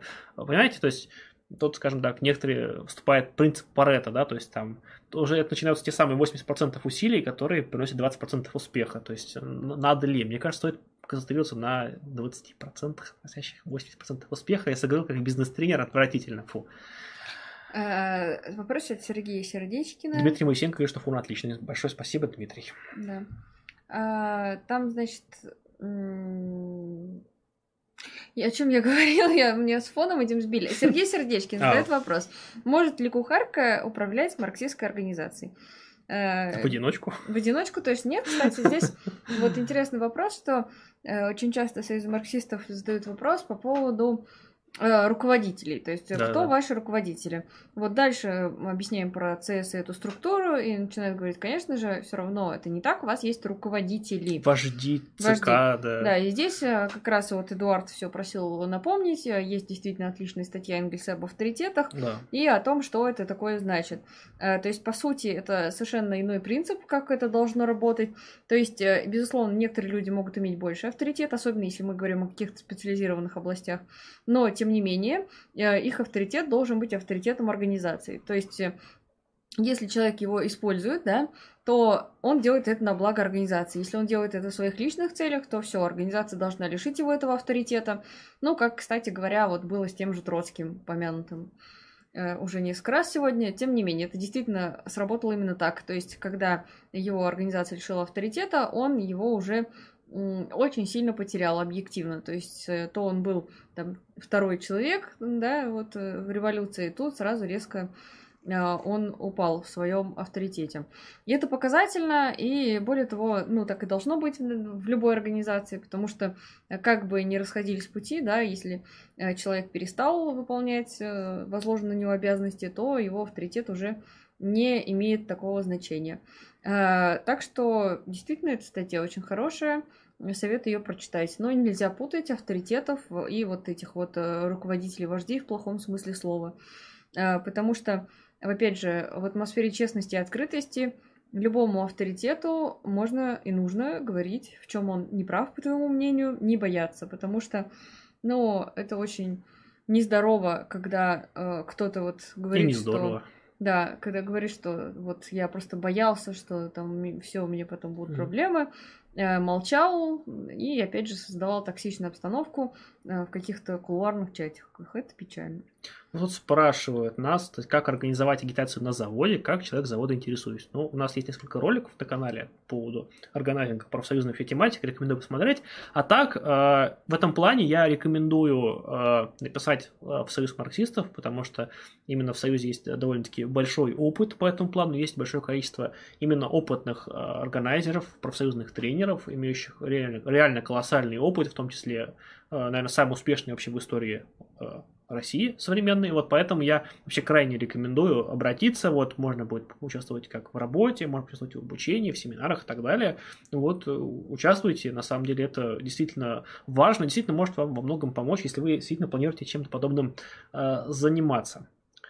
А, так, вот, вот тут, тут Сергей ага. просит дополнить его что все равно для управления требуется некоторый уровень уже сложившейся оргкультуры и политической компетенции. Конечно, конечно. А, а собственно, в этом задача организации. Человек, вовлекаясь в работу, потихонечку учится. То есть у нас нет там подготовительных курсов, на которые может человек учить всему, только вовлекая его в работу, да.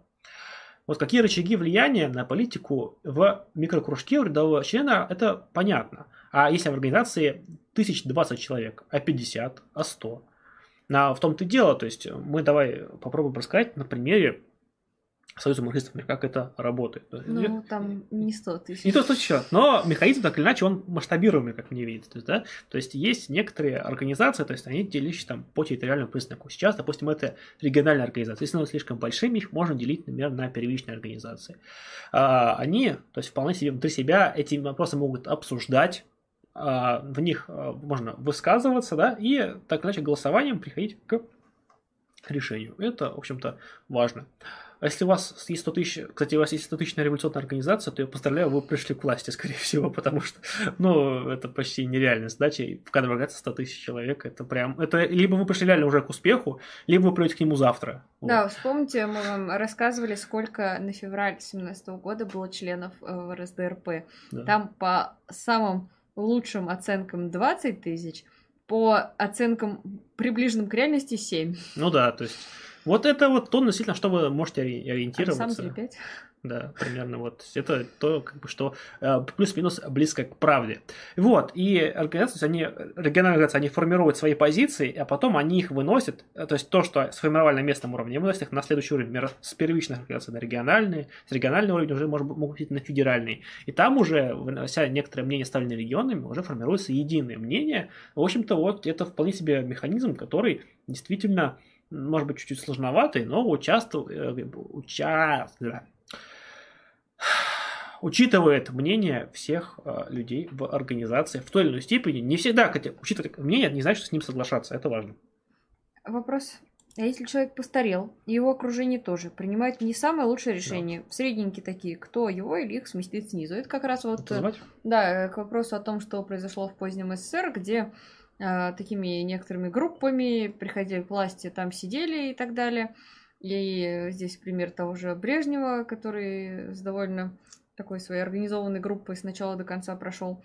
Потому что если мы берем более ранние периоды, особенно там Сталина и э, Хрущева, то там чистки-то и в рядах э, как раз-таки вверху очень часто проводились.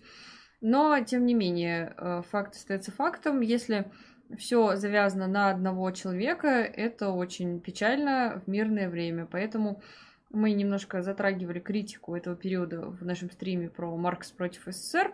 Но в целом, э, на самом деле, у современных левых, на мой взгляд, есть э, даже иногда вредная прививка от э, вот э, должности там генсека там, и так далее, и так далее.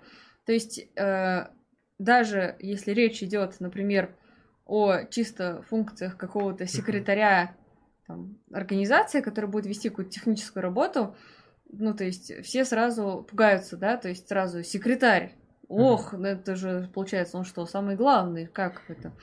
Ну, в общем-то, это такая вот вещь действительно болезненная. Ты что написал туда про Воронежский кружок, так и не ответили. Я думаю, что это еще раз напомню, потому что в Воронеже кружок есть, довольно-таки неплохой, с ним ведется работа, в общем-то, поэтому... Сотрудничество. Да, сотрудничество, поэтому я думаю, что стоит просто себе напомнить, потому что там действительно хорошие ну, товарищи товарищ есть. написал. Куда написал? Ну, видимо, про союз марксистов. Я просто рекомендую напоминать периодически, потому что поток людей довольно большой, админы не все успевают э, разгребать, я бы рекомендовал писать. А, спрашивает Сергей Яшов, какие планы по выпускам видео, если планируете, не хотите попросить на технические оснащения, микрофоны, камеры, цвет и так далее и тому подобное. Ну, собственно, благодаря стримам, вот вашим пожертвованиям, мы, собственно, все это и собираем. Например, я думаю, вы заметили, что на этом стриме у нас в какой-то веке стал лучше звук, да, если действительно устал, напишите в комментариях, что да, а звук стал лучше. Показать? А, я не знаю можете услышать, как я это делаю. Вот, вот, вот видите, какая, какая дохлая кошка, вот, миленькая. Вот, пожалуйста, например. Вот. А, и вот всякие другие мелочи. То есть вот сейчас вот э, то же самое качество картинки, которое видите, оно сильно возросло благодаря именно вашей поддержке. В общем-то, деньги в основном туда и идут. В общем-то, это основная наша трата, это именно аренда и покупка оборудования.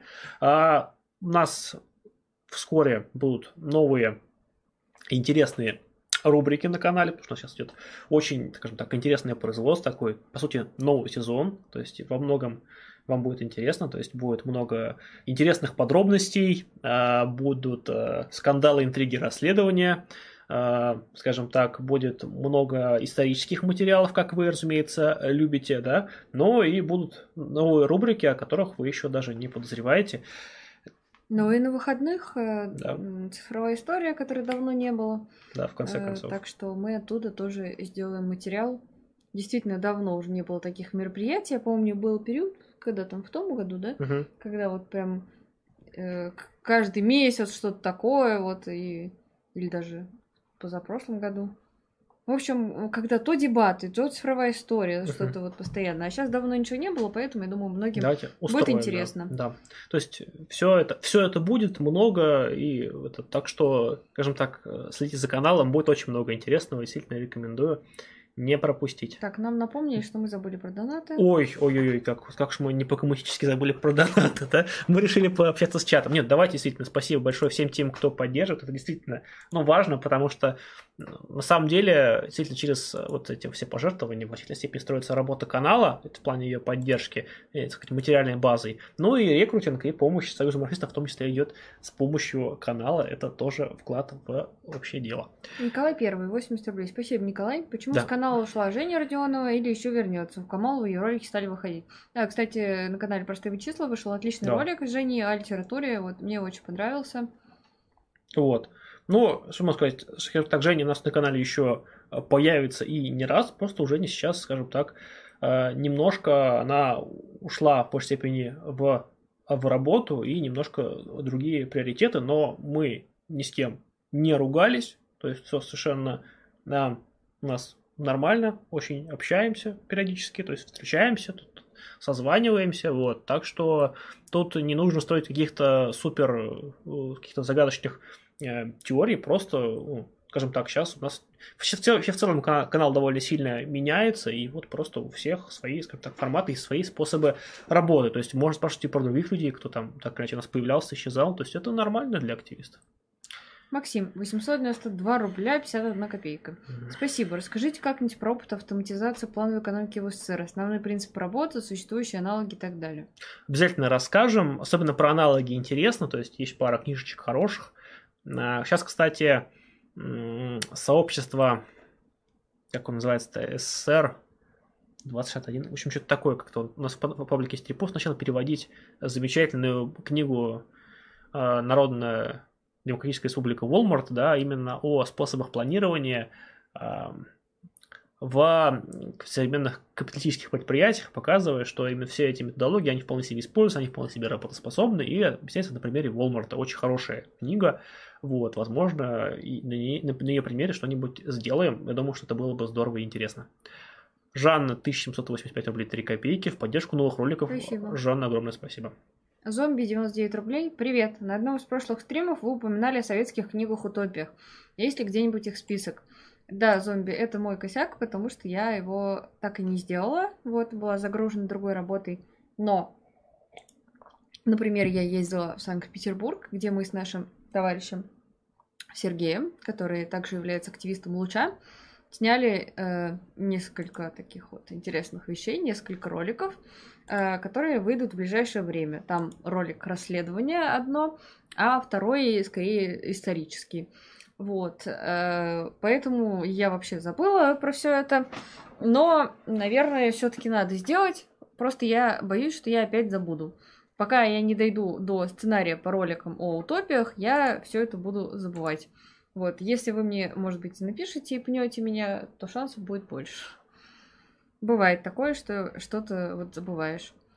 Например, я недавно шла списывать показания со счетчиков, и пока я шла, я отвлеклась на Телеграм и забыла. Потом я вспомнила и опять пошла записывать. Пока я шла, я что-то там убираться стала и опять забыла. В общем, я так раз 10 пыталась дойти. В итоге это было утром, и списала показания я уже в 11 часов вечера, так что...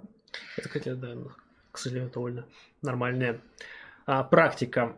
Так... А... Вопрос. А, Игорь, есть ли информация, каких организаций больше на данный момент, примерно, правых или левых? Интересно.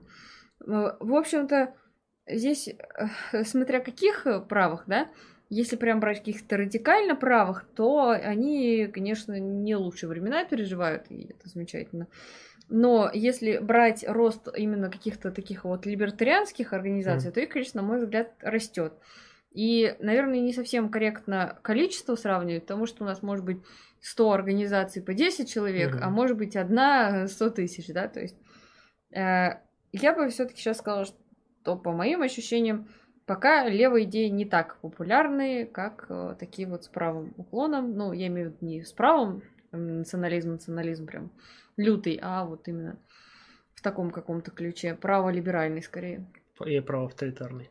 Пишешь, звук лучше, но я слышу, как жесткий диск у вас будет что-то такое. Ну, да, к сожалению, у нас э, в компьютере серверные жесткие диски стоят, они довольно-таки шумные, с этим никуда пока ничего поделать не получается. То есть в идеале бы, конечно, собрать специальную стримерскую машину, которая была бы без жестких дисков, чисто на SSD, но пока просто реально нет э, ни сил, ни ресурсов под собрание отдельные от этого всего, плюс это и место, и деньги, как бы.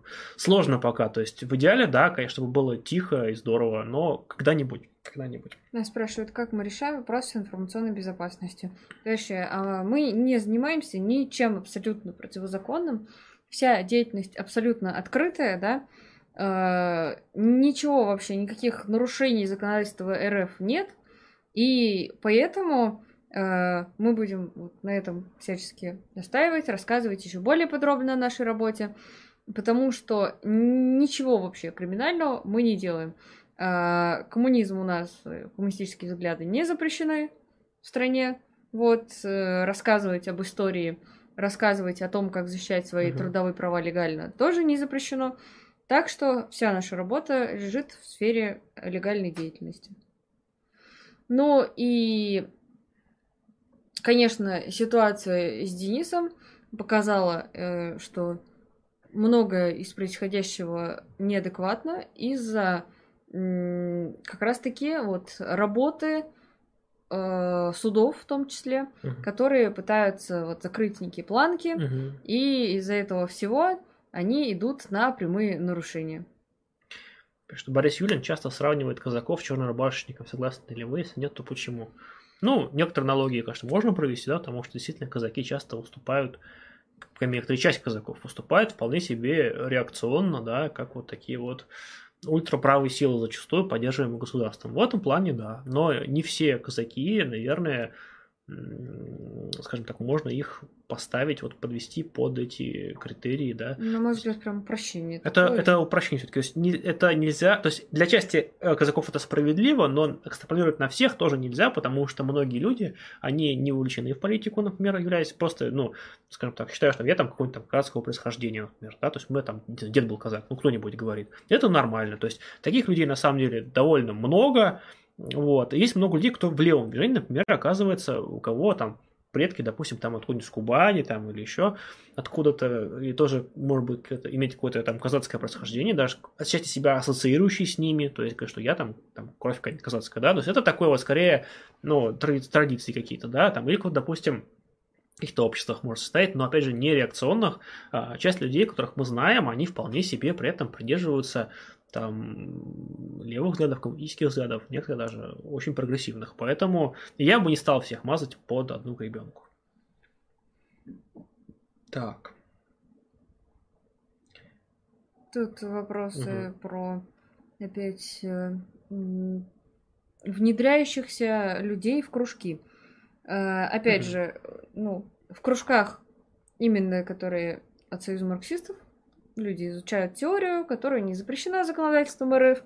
Поэтому, если э, кто-то вот решил туда прийти и поизучать, при этом, вот, как вы говорите, внедриться, то э, он просто узнает много нового по философии, что может быть э, будет для него полезным для его развития пишут, что, судя по количеству подписчиков, даже на самых успешных левых каналах левые идеи не так популярны, как Майнкрафт или кухня. Но тут же вопрос именно в ширине аудитории. То есть кухня это то, скажем так, что касается, ну, наверное, почти каждого человека, потому что так иначе там чем-то питаться нужно всем вообще, а готовить приходится почти всем. Так или иначе, там в какой-то минимальной степени, да, если там совсем готовить, например, не умеешь, там, тебе приходится так или иначе периодически там обращаться, чтобы там, я не знаю, хотя бы не знаю, картошку сейчас варить, не все умеют, как ни странно, даже картошку варить, там какие-то такие простейшие вещи делать. Поэтому, да, люди обращаются, это то, что просто и востребовано в жизни.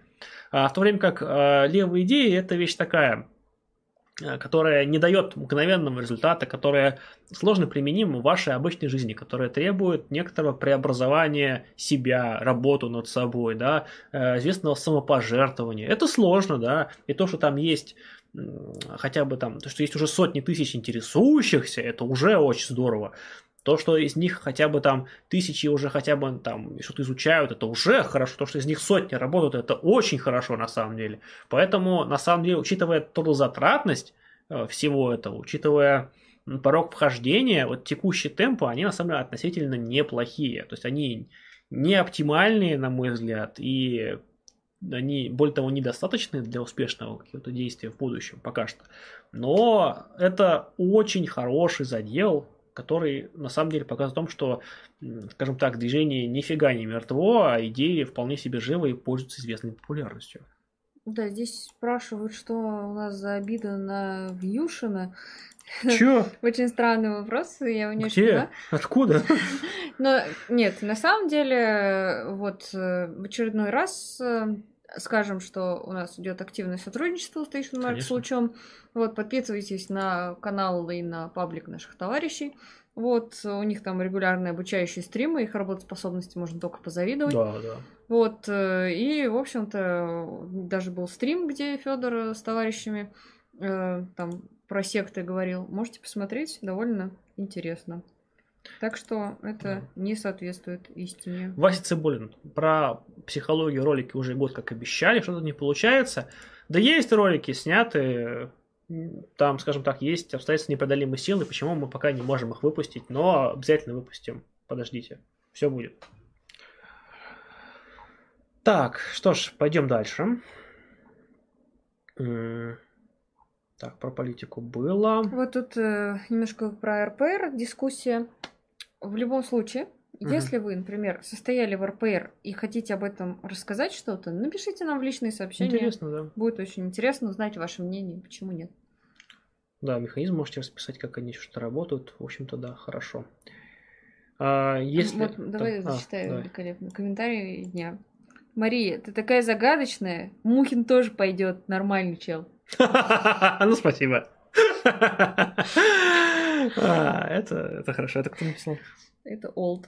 Олд, ну, Олд, спасибо тебе. Повеселил. Да, да, это весьма, весьма. А, так, Так, товарищи, давайте еще какие-то вопросы. Тут были в начале какие-то интересные вопросы, но я что-то их уже не могу вспомнить. Вот, пожалуйста, опять же, всем присылайте свои вопросы в чат, то есть э, словом вопрос, и там Station Mars, отмечайте нас, мы, чтобы их не пропустили. Вот, то есть чем больше вопросов, тем, мне кажется, интереснее и интерактивнее, потому что зачем еще нужны стримы, если нет вопросов? Ну или можете поддержать выход наших материалов э, с донатом. Например, как я заметил, что вот на такие стримы с докладами, да, вот какие-то такие вот более сложные и там, может быть, не менее исторические, на них как-то меньше э, мероприятий, потому что, ну, видимо, меньше тема, может, может быть, меньше прикладная, потому что многих зрителей не касается тема Димцена, хотя, мне кажется, она важной. Вот, то есть в этом плане стримы эти, они скорее такие э, для нас больше, наверное, чем для аудитории. И, кстати, онлайн сегодня тоже сильно меньше, чем, например, на каких-то более развлекательных или исторических стримах. Ну, вот, что, что поделать, не поддерживают такие стримы аудитории почему-то. Ну, жаль, жаль. Где купить майку, как у вас и у Клима Жукова, учение Маркса всесильно? Что ж такое, это каждый раз вопрос возникает.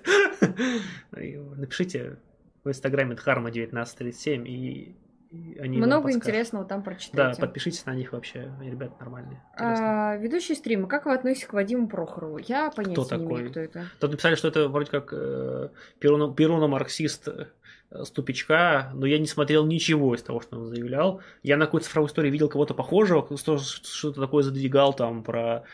Там про... А, когда было на хуторе, Да, что там про Ну. сварку, что-то там, и свар, сварога и сварку, что-то такое. чушь. Если это он, то это чушь какая-то. Если не он, то я не знаю ничего. тут про него. Юрий напоминает. Действительно, он задал вопросы, и э, они уже куда-то укатились. А, да, конечно. Значит, про э, как раз научный централизм. То есть вообще можно ли совместить научный централизм и демократический централизм? Нет, невозможно их совместить, потому что... Нет, конечно, можно внутри малой редакции э, руководствоваться принципом демцентрализма, но это будет абсурд, потому что я почему шучу на эту тему, потому что э, желание создать некую элитную группу, возможно, хорошо сработанных, теоретически подкованных людей среди другой, ну, то есть более широкой элитной группы, которая, в свою очередь, представляет еще более широкую элитную группу, это Мгм. уже такая матрешка научного централизма, которая в итоге приводит к тому, что в руководстве сидят люди, которых никто не имеет права сместить вообще никак. При этом они могут уже годами ничего не делать, но не давать никаким, э, какой бы ни был новый человек, который пришел, каким бы активным он не был, все равно он ничего сделать не сможет. Ну, и поэтому научный централизм, в общем-то, не рулит. Да. Есть э, довольно неплохая критика э, научного централизма от сообщества Спичка. Вот, рекомендую. Ну, они-то шарят в этом. Да, они, кто как не они, в этом должны разбираться. Фракционизм спрашивают. Фракционизм, отвечаю я. А, Вопрос, когда будет стрима по эстпарту? Когда будет готов, так и будет стрим. А, так, А, Алексей говорит, что он был правым великорусским шовинистом, но, э, столкнувшись с реальностью, понимает, что мир другой. Вот теперь я левый. Молодец, Алексей. да, это довольно частый сценарий, и это я поддерживаю вас. О, хороший вопрос. Давай. От Юли. Как вы боретесь с пессимизмом, апатией и выгоранием? Левые идеи не дают мгновенный результат и постоянно пропаганда, что Да. это все утопия и не воплотить жизнь. А, в общем-то, действительно, проблема выгорания левых активистов, она очень, очень большая, и это случается со, со всеми, со всеми Да, левыми да. активистами. Э, один из способов от конкретно, наверное, нашей борьбы с этим это э, поездки э, в регионы э, разные, где мы общаемся с товарищами, там, может быть, какое-то выступление проводим, хотя, если честно, это вообще не важно, выступать или не выступать. Главное пообщаться с ребятами, узнать, как там дела, что-нибудь поделать с ними вместе. И это реально очень сильно помогает. То есть, э, вот в прошлом году я прям помню вот это вот, значит, выгорание, апатия идет, потом поездка на Урал, типа, потом опять выгорание, апатия, поездка на, ю- на юг э, с, с этим, в общем, вот так вот оно и как-то выглядит.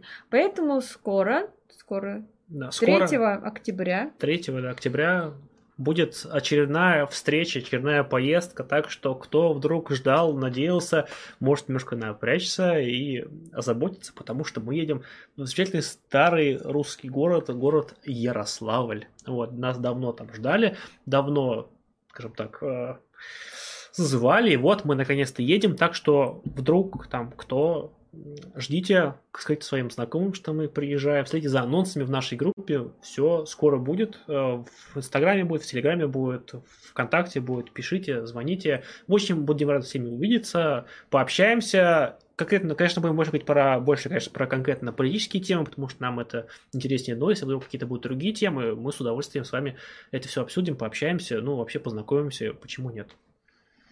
А, Вопрос. Почему марксизм в упрощенном изложении так похож на теорию заговора? Сложно как-то пропагандировать, когда это звучит как буржуи все отняли и всем управляют. Но мне кажется, вообще теория заговора, все что угодно, если это очень сильно упростить, можно свести в теорию заговора. Вопрос просто в том, как это делать. То есть э, любую там социально-политическую теорию можно в это свести. Это вообще просто свойство э, такой вот именно этих теорий заговора. Просто, просто как вы это подаете на самом деле.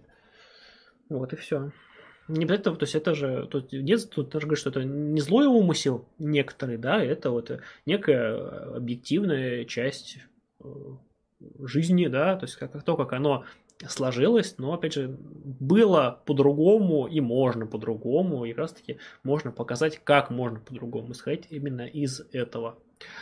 Потому что я думаю, что с эксплуатацией и вот с отчуждением труда так как сталкивались все. То есть, мне кажется, стоит в первую очередь показать людям то, что это есть, то, что эти моменты, они, в общем-то, вполне себе понятно, откуда они берутся, и что с ними вполне себе можно бороться, что ну, не индивидуально, а через какие-то общие моменты, через какие-то системные преобразования. Вот, если очень сильно вкратце.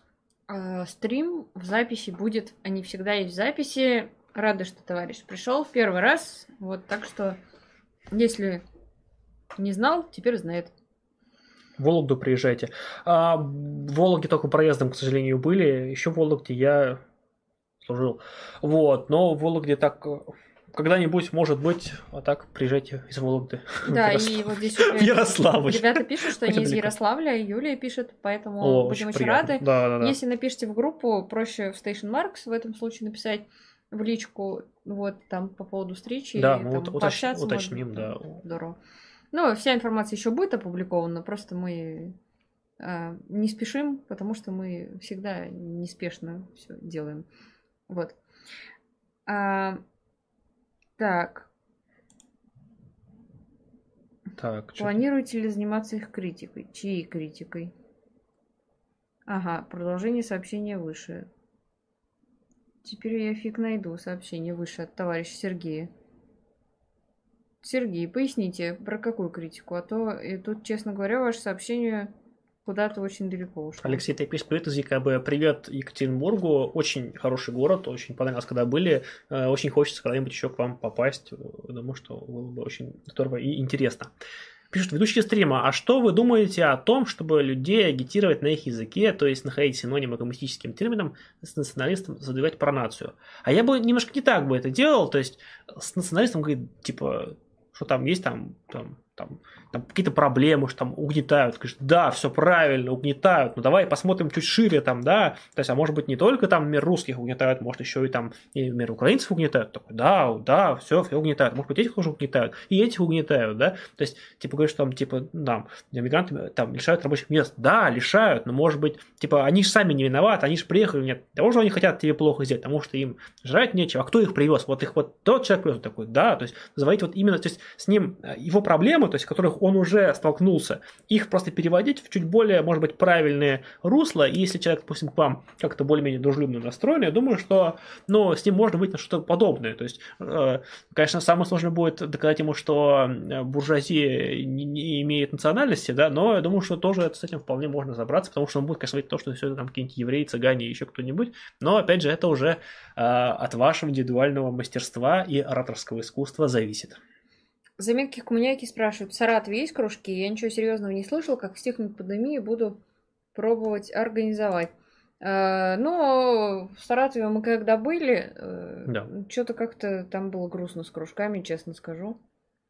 То есть там какие-то попытки были что-то организовать, но, по-моему, не увенчались успехом. Если я не права, я ошибаюсь, то круто. Вот, поэтому, если решите что-то делать, то здорово. А, хороший вопрос от Ярослава. Угу. Демократический централизм а, подразумевает под собой различные фракции, или все должны поддерживаться единой линии в партии. А вот это вопрос на самом деле хороший и интересный действительно. Тут дело в чем?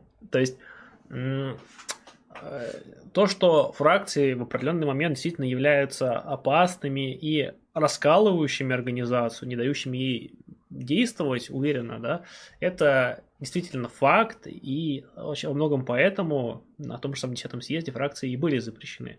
Другой вопрос, что в какой-то момент они стали способом затыкать рот э, людям, да, не давать э, оппозиции э, открыто э, действовать, да, и в разные периоды это привело к разным, собственно, ну, очень аналогичным процессом, да, например, это э, левая оппозицию, когда ее под э, прикрытием решения этого съезда, э, в общем-то, отстраняли от управления, и, например, антипартийная группа 57 года, то же самое, по сути, по люди, уже находящиеся в другом лагере, их то по тем же самым решениям точно так же прокатили. Это проблема, да, действительно. Но тут мне кажется, что для организации все-таки лучше единство э, именно вот такие сложные периоды. Но когда мы уже говорим в большей степени об управлении страной, да, как государстве, то есть такая вещь, все-таки мне видится правильней, как социалистическая многопартийность. Все-таки это, наверное, допустимый момент, который во многом может помочь нивелировать э, эти проблемы. То есть собственно, в первый год советской власти так подобные принципы пытался соблюдаться. Я считаю, что он э, верный, и его нужно продолжить э, все-таки э, в будущее и все-таки использовать. Вот, так вижу я. Но это лично моя позиция, пока она, она не является позицией организации или моих товарищей. Это вот то, что я просто сказал на основе вашего вопроса. Вопрос, что Союза марксистов со связями с левыми иностранными организациями? Есть ли какие? А, вот по поводу Союза марксистов вопрос лучше писать на почту пресс-службы, пресс марксист юнион собака gmail.com. А, самое главное, что если вы зайдете, ну, не самое главное, просто я уже какие-то фразы выбрасываю, ладно. В общем, в группе Союз марксистов был ряд постов о том, как разные левые иностранные организации поддерживали во время да. ситуации с Денисом Беловым. А, там был ряд публикаций на английском, на французском языке и э, в газетах, и в интернет-источниках. Вот, можете посмотреть, там есть прикрепленные материалы, и э, будет видно, что за организации поддержали, но, конечно, в целом сотрудничество идет. А, Вася Цибуль, 80 рублей. Знаете ли американскую марксистку-ленинистку Айша Ахмат? Судя по всему, грамотный товарищ, слежу за ней в Твиттере. Может, возьмете у нее интервью. А я, кстати, не в курсе. Я тоже не в курсе, но возьмем заметку. Я вообще не очень, не очень сильно читаю западных э, коммунистов, но, наверное, стоит больше уделять э, что-то знакомое. Что-то я про нее слышал. Может, нет, а может, это не она. Надо, короче, будет поискать. Что-то я, что-то знакомое. А, вопрос. Что вы думаете насчет того, что по поводу истории СССР говорите, например, язычнику, что это реинкарнация Древней Руси, хотя бы по принципу Советов Вечи? А ну, что, это что думаешь, пол, полная чушь, поэтому я бы я бы не стала во время агитации врать человеку, даже ради того, чтобы его переубедить. Потому что в итоге мы получим врага, а не соратника. Если человека агитировать с помощью вранья, а вот это на самом деле как раз-таки оно и есть, потому что ну, это, это даже не упрощение, это просто фальсификация марксистской теории. Вот, ну, то есть, грубо говоря, вот встречаем мы какого-то провока и говорим ему, ну, типа, да, вот марксисты тоже за то, чтобы, значит, выгнать с территории России вот этих вот э, понаехавших. Что в итоге? Мы получим человека, который не разделяет ни, ни идеологию, ничего, и более того, как только он поймет, что его обманули, он будет и с, с пятикратной силой бить тех самых марксистов, которые его наврали. То есть в чем здесь смысл? Конечно, агитировать человека и указать ему, что он не прав, э, вот в таком случае запущенном, да, с вот этим вот бредом про mm-hmm. язычество, э, который описан в данном комментарии, нужно долго и нудно, и это будет не факт, что иметь вообще какой-то результат. Но опять же, нужно заходить с его конкретных проблем и объяснять, почему оно так. Потому что, вероятнее всего, в такую разновидность религии он подался тоже не от хорошей жизни, а ради того, чтобы сбежать от реальности своей. Вот. А, что зачем несколько коммунистических партий, если они представляют, по крайней мере, должны представлять интересы одних и тех же людей. Многопартийность это, это из буржуазной демократии, где разным группам э, капитала нужны свои представительства. Но тут дело в том, что ну, если мы, допустим, но не решим многопартийность, то мы просто в одной партии будем иметь людей, которые искренне совершенно Э, будут э, видеть достижение, может быть, даже общих целей разными путями. И они будут так иначе группироваться по общему видению. И либо они э, сформируют фракции внутри организации, и у вас по факту получится многопартийность, то есть, ну, просто много фракций в одной партии. То есть, это будет то же самое, только с другим названием, с другими вывесками. Если вам так больше нравится, то окей. Это могут быть платформы, там, фракции и так далее, неважно. Либо можно просто их отпустить, скажем так, и они действовали самостоятельно. Ну, просто разницы не будет абсолютно никакой в итоге. Только руководство у них будет чуть более, чуть более общее или чуть менее общее. Вот. И вообще, я честно скажу, не считаю, что всегда должна быть именно партийная власть, все-таки она должна быть, но не через, по крайней мере, не через партийные органы. То есть партия управляет собой сама, люди из партии участвуют в управлении государством и там занимают многие важные роли, возможно, верхние, но все-таки э, низовое самоуправление, оно должно, не должно дублироваться э, и заменяться партийной структурой, потому что партии и государство все-таки действуют по несколько разным принципам, и когда одно подменяет другое, начинается, ну, искажения все-таки довольно большие. То есть э, партия должна быть, должна иметь большое влияние, люди оттуда должны участвовать, люди должны стремиться в партию и так далее. Но просто партия и государство управляются по-разному. А, вот заметки коммуняки, ну, очень мне нравятся мысли, которые вкидывают, что да. про вранье это нечаевщина, и одна из ошибок СССР, где многое замалчивалось, не афишировалось, появился прецедент, партия врет. Значит, да. и в другом могут врать. Да, вопрос сложный, и действительно вот это быть открытыми и пытаться как-то действительно во всем, это очень тяжелый труд, к которому ну, мы все должны стремиться. А Эдуард спорит со мной, говорит, что это не вранье, а конкретно про Вече народное собрание, форма прямой демократии. Э, человек, далекий от марксизма, не может его принять без понимания. На все-таки, опять же, э, человек э, вряд ли хорошо знает историю, потому что если мы возьмем Вече, которое было на Древней Руси, то оно не аналогично советам вообще ни разу. То есть, если мы даже берем это как форму самоуправления, оно вообще различно. То есть, даже если мы не берем тот момент, что это при разных э, экономических формациях, да, а именно саму структуру, то есть, э, как бы из кого формировались советы, из кого формировалась Вече, это, ну, просто совсем несравнимые структуры. Это как сравнить, я не знаю, ну что мы можем сравнить?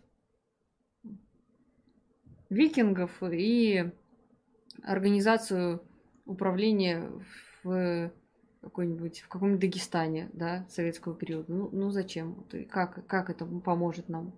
Ну, Фрида Парусел говорит, Федя, ты знаешь, что ты меньшевик. Это, видимо, позиция многопартийности. Продолжим нашу дискуссию. А что вы подразумеваете под меньшевиком? То есть меньшевик а, это какого, какого периода и кто конкретно? Потому что это очень такая тоже вещь неоднородная, которая в разные моменты, собственно, действовала сильно по-разному, имела разные. То есть что вы в это вкладываете? То есть нельзя, наверное, так обобщать, и тем более переносить на текущий момент. То есть меньшевики это вполне такое, вполне конкретное историческое э, явление, кстати. Так что тут э, размахиваться ярлыками, наверное, было бы неправильно. Вот. А мы должны все-таки исходить, то есть э, там если мы там супер, там, супер повторяя опыт большевиков, да, то есть, например, там, механически, да, то есть, воспроизводя все эти решения, которые так или иначе были, мы можем прийти, ну, во многом к тому же самому, к чему пришли большевики. Это к 2020 году, вот то, что мы сейчас имеем, это тоже хотя опыт большевиков, и тоже, и в том числе их ошибки. То есть, у всех были ошибки, надо их понимать. То есть, мы признаем, что опыт большевистской партии, он передовой, он а, является основой а, для всего, разумеется, потому что ну, никто больше в мире пока не достиг, чем они, поэтому мы обязаны изучать их опыт, мы обязаны на него опираться и его ну, исп- использовать. А хотя они также во многом считают, что типа, ну а кто больше достиг? Ну, типа, нет, сторонники Китая, вот, вот они поспорят, но маисты, э, они оппозиционные к современному Китаю, многие.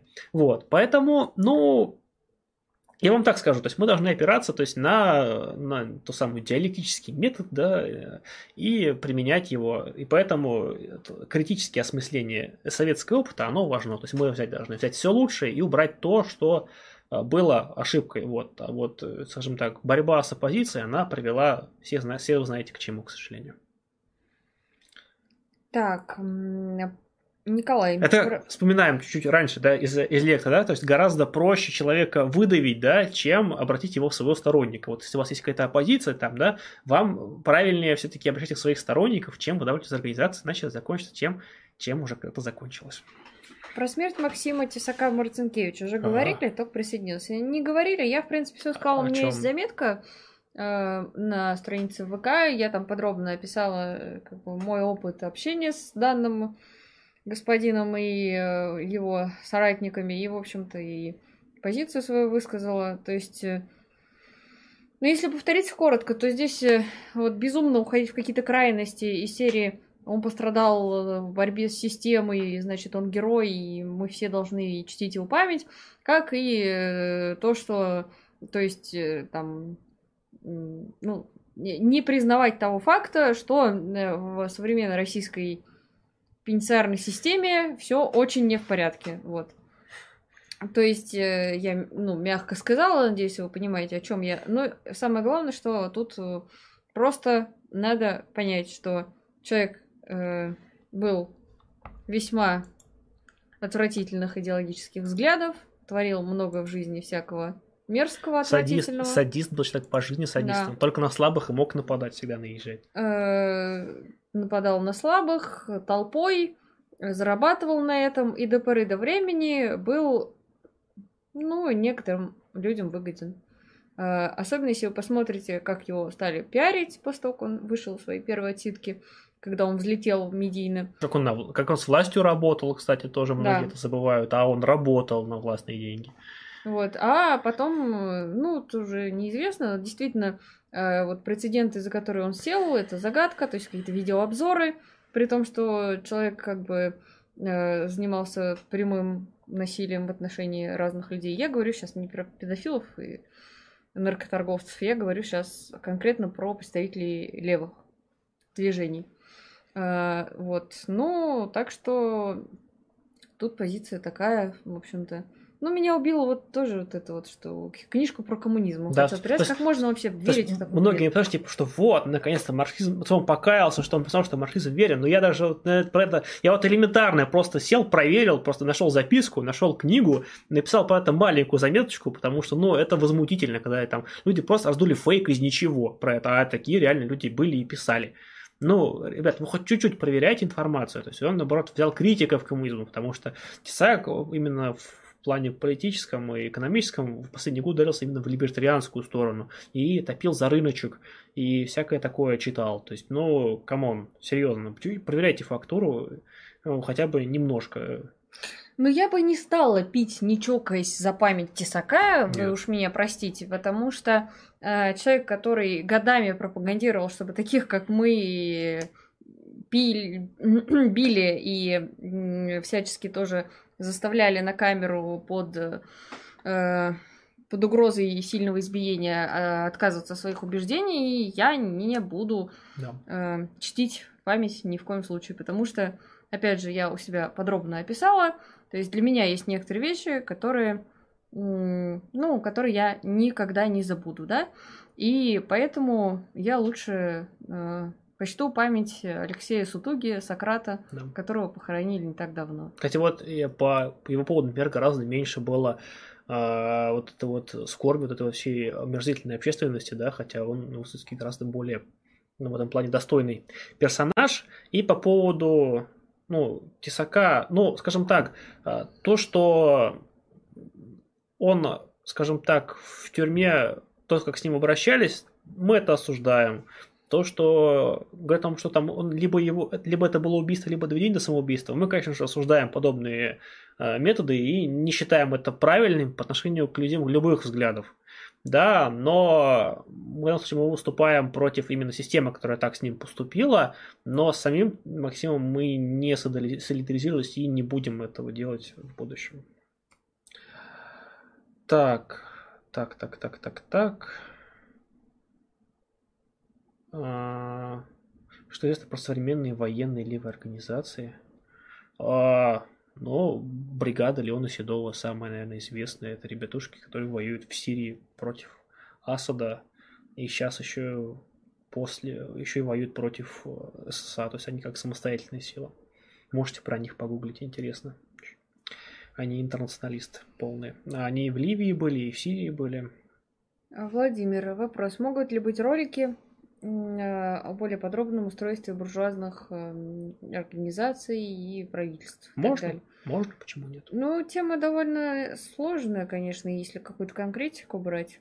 То есть, э, если, например, Ну, как, как- был- какие-то случаи громкие, может быть, разбирать, Мгм. пытаться. Да, то есть, да, то есть, ну, почему нет? То есть, например, показать, как в США, например, действует клановая система в политике, как там люди там Мгм. из, из совершенно определенных семей, например, приходят к власти. Постоянно это одни там и те же. То есть, там, там э, например, там, э, вот погуглите про связь фамилии Кеннеди и Линкольна, например, да, то есть, у них очень, очень много этих вот забавных совпадений. Это по интернету, но она не, не только совпадение, там на самом деле и вполне себе семьи э, связаны с этим. То есть там реально есть список просто кланов, которые находятся у власти. Просто у нас принято говорить там про там, кооператив озера, а там, ну, может быть, ну, по крайней мере, у нас не принято про это говорить, то, что там происходит, хотя там очень своеобразная ситуация, и она во многом связана именно с, уже по сути, наследованием Поэтому, кстати, например, то же самое, э, когда к власти приходят, например, Трамп и Обама, они в этом плане, на самом деле, скорее исключение, чем правило, потому что они-то люди не из системы э, в основном демократии. То есть, э, хотя там, не, опять же, не бедные люди оба, да, но и не вот эти вот наследники этих вот безумных кланов, которые там у власти сотню лет уже. Так что, ну, можно, можно какие-то такие вещи разбирать, это интересно.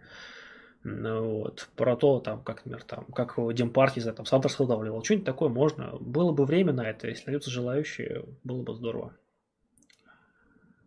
А, Так, так, так, так, так. Вот Троцкий, так он проиграл демо- э, демократические дебаты и стал далее свою линию подпольно гнуть. И вы за его линию, во-первых, мы не за линию Троцкого. Кто вообще Да, сказал, как мы за может быть сейчас актуально? Мы похожи на людей, которым за сто лет Это, знаете, это же реконструкция, опять же, совершенно конкретно исторических э, моментов. То есть то, что, например, он был в какой-то момент, то есть, а вот, э, а Ленин в момент момент поддерживал, что Ленин, например, там, держался линии Троцкого, да нет, то есть, это, э, скажем так, можно в какие-то моменты сказать, что он действовал правильно, в какие-то моменты действовал неправильно. Вот посмотрите наши стримы, мы его как критикуем, так и хвалим, там и того, и того хватает, пожалуйста. То есть, я вообще не понимаю.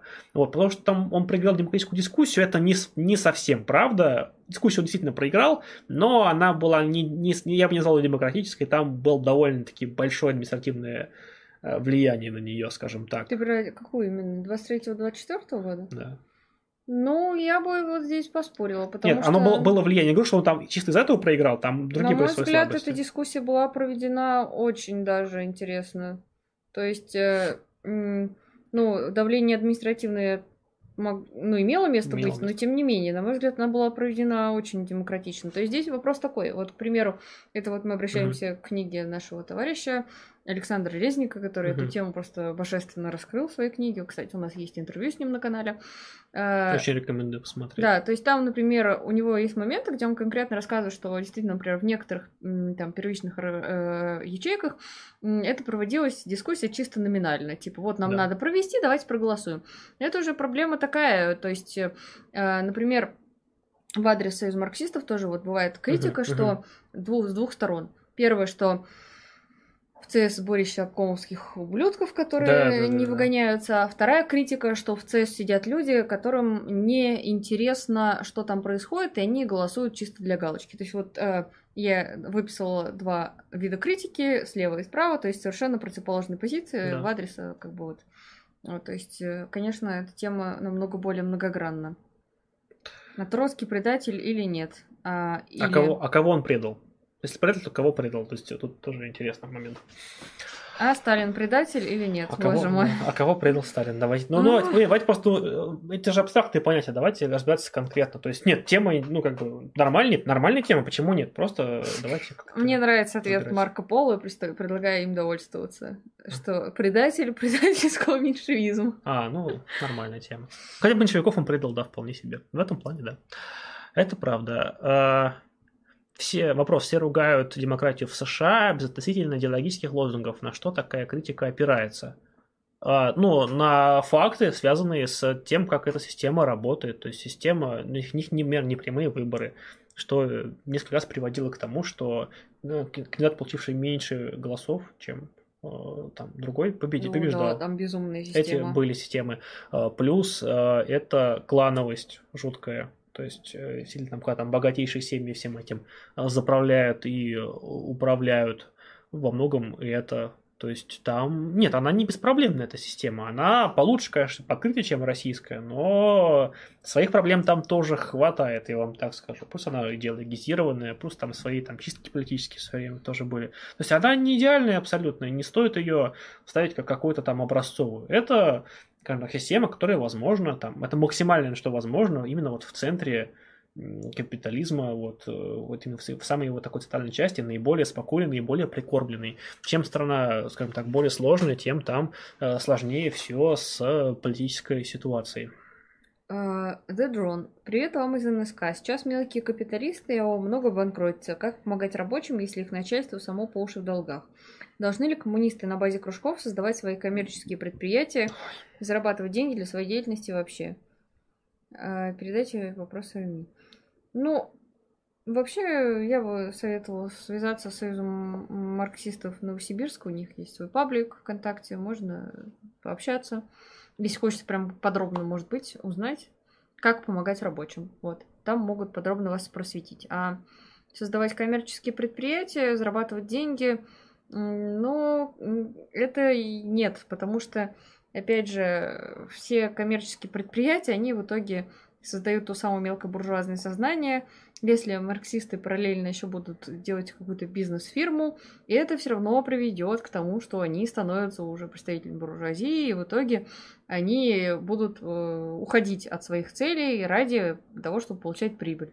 То есть, э, ну, это довольно утопично думать, что если э, можно строить бизнес по каким-то вот таким вот значит, не, законом жестким, да, капитализма, а при этом оставаться хорошими и добрыми, то есть это обречено на провал. Более того, ну это просто невозможно.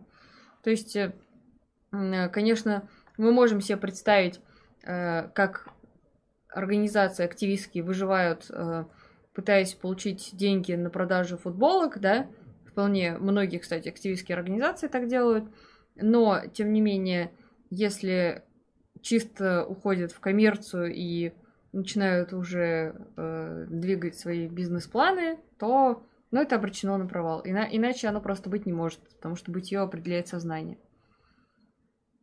Ну, сразу, конечно, э, нам зададут вопрос э, про донаты, да? Да. Но опять же, э, то, что приходит, мы не получаем лично вот сразу же вот в карман, типа сколько вот там сейчас у нас типа 3000, да, типа да. по 1500 поделили и пошли бухать. На ну, брата, нет, да, да.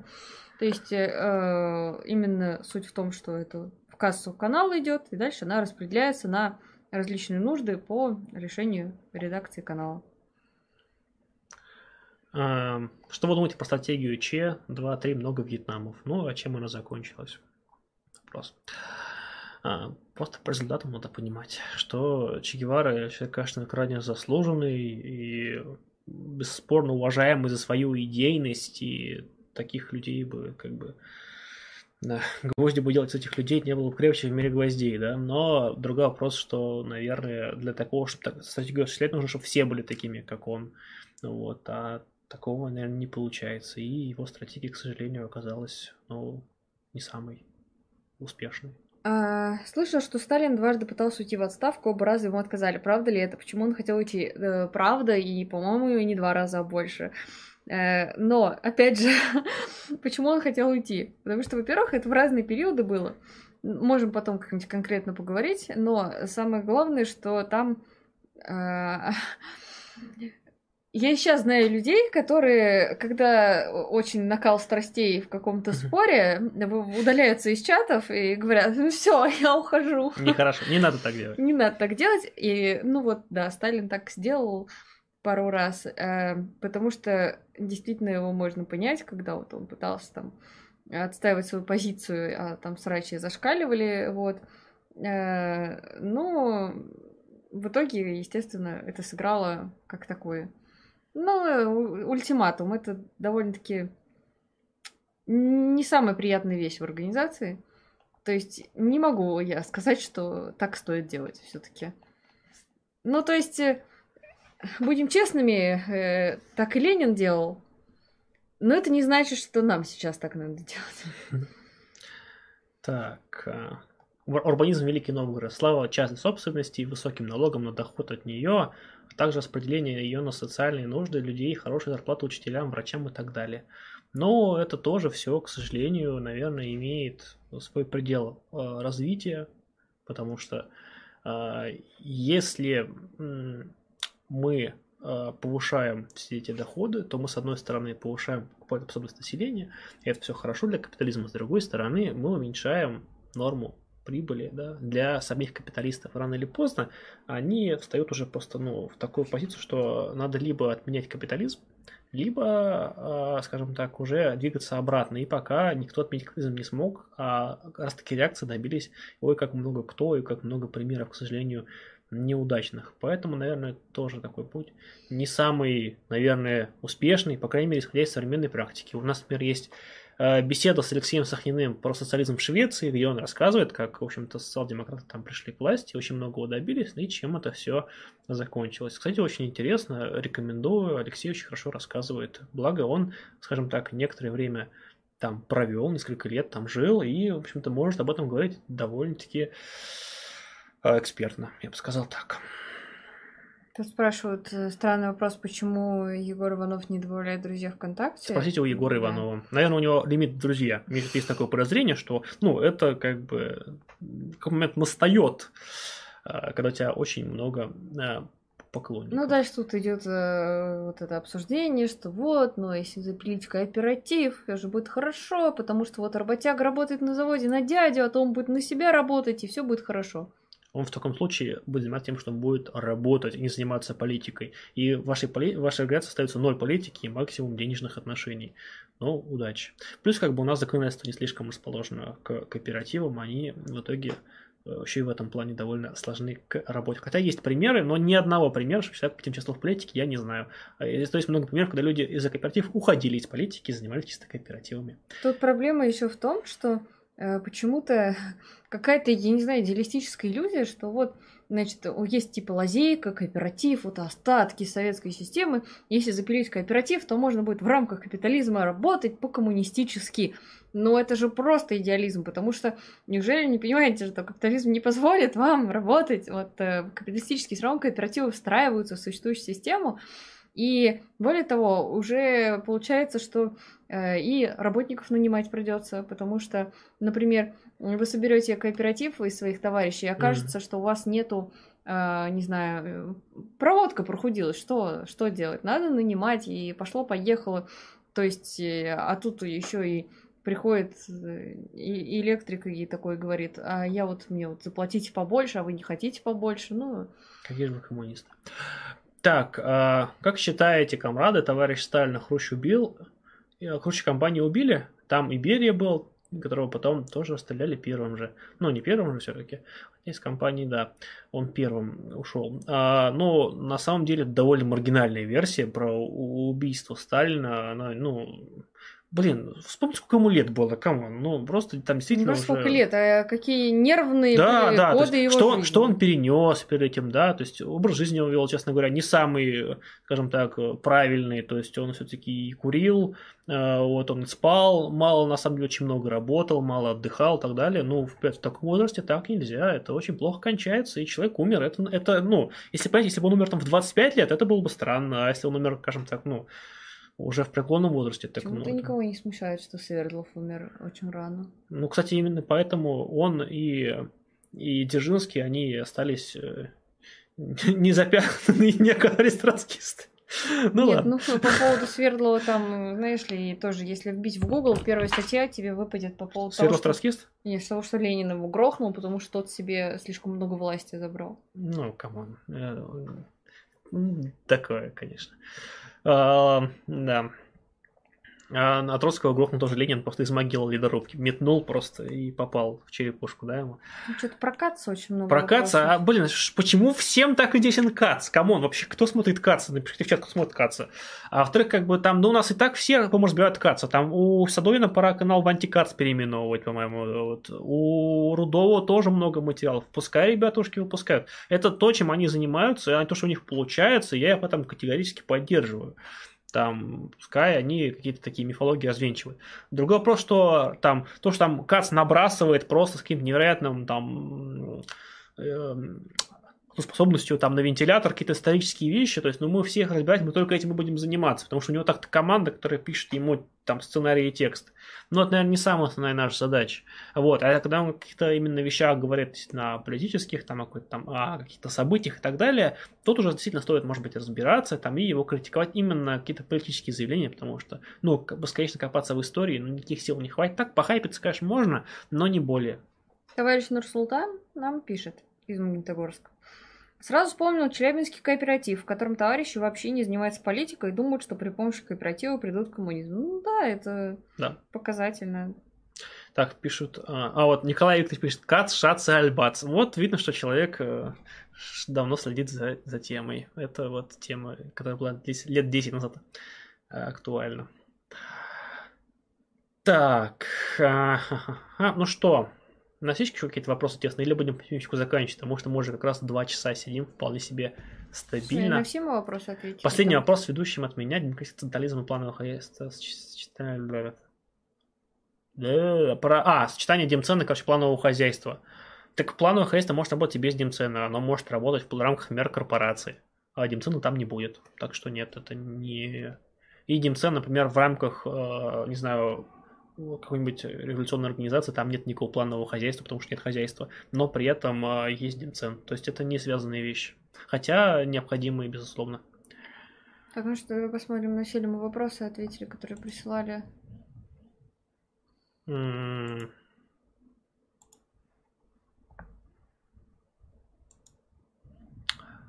Так. Ага. Есть. Вроде как ничего мы не пропустили. А, так что огромное всем спасибо. То, что а, были сегодня с нами, тех, что слушали, записывали, внимали, внемлили, точнее, а, распространяли, возможно, кто-то из вас. Всем спасибо. Приходите на стримы, приходите на встречу в Ярославле. Да, не забывайте, вступайте в паблик Союза марксистов, вступайте в паблик Station У Луча. И в луч вступайте. Вообще вступайте, поддерживайте левые прогрессивные организации. И да пребудет с вами сила, в конце концов. Вот так закончим.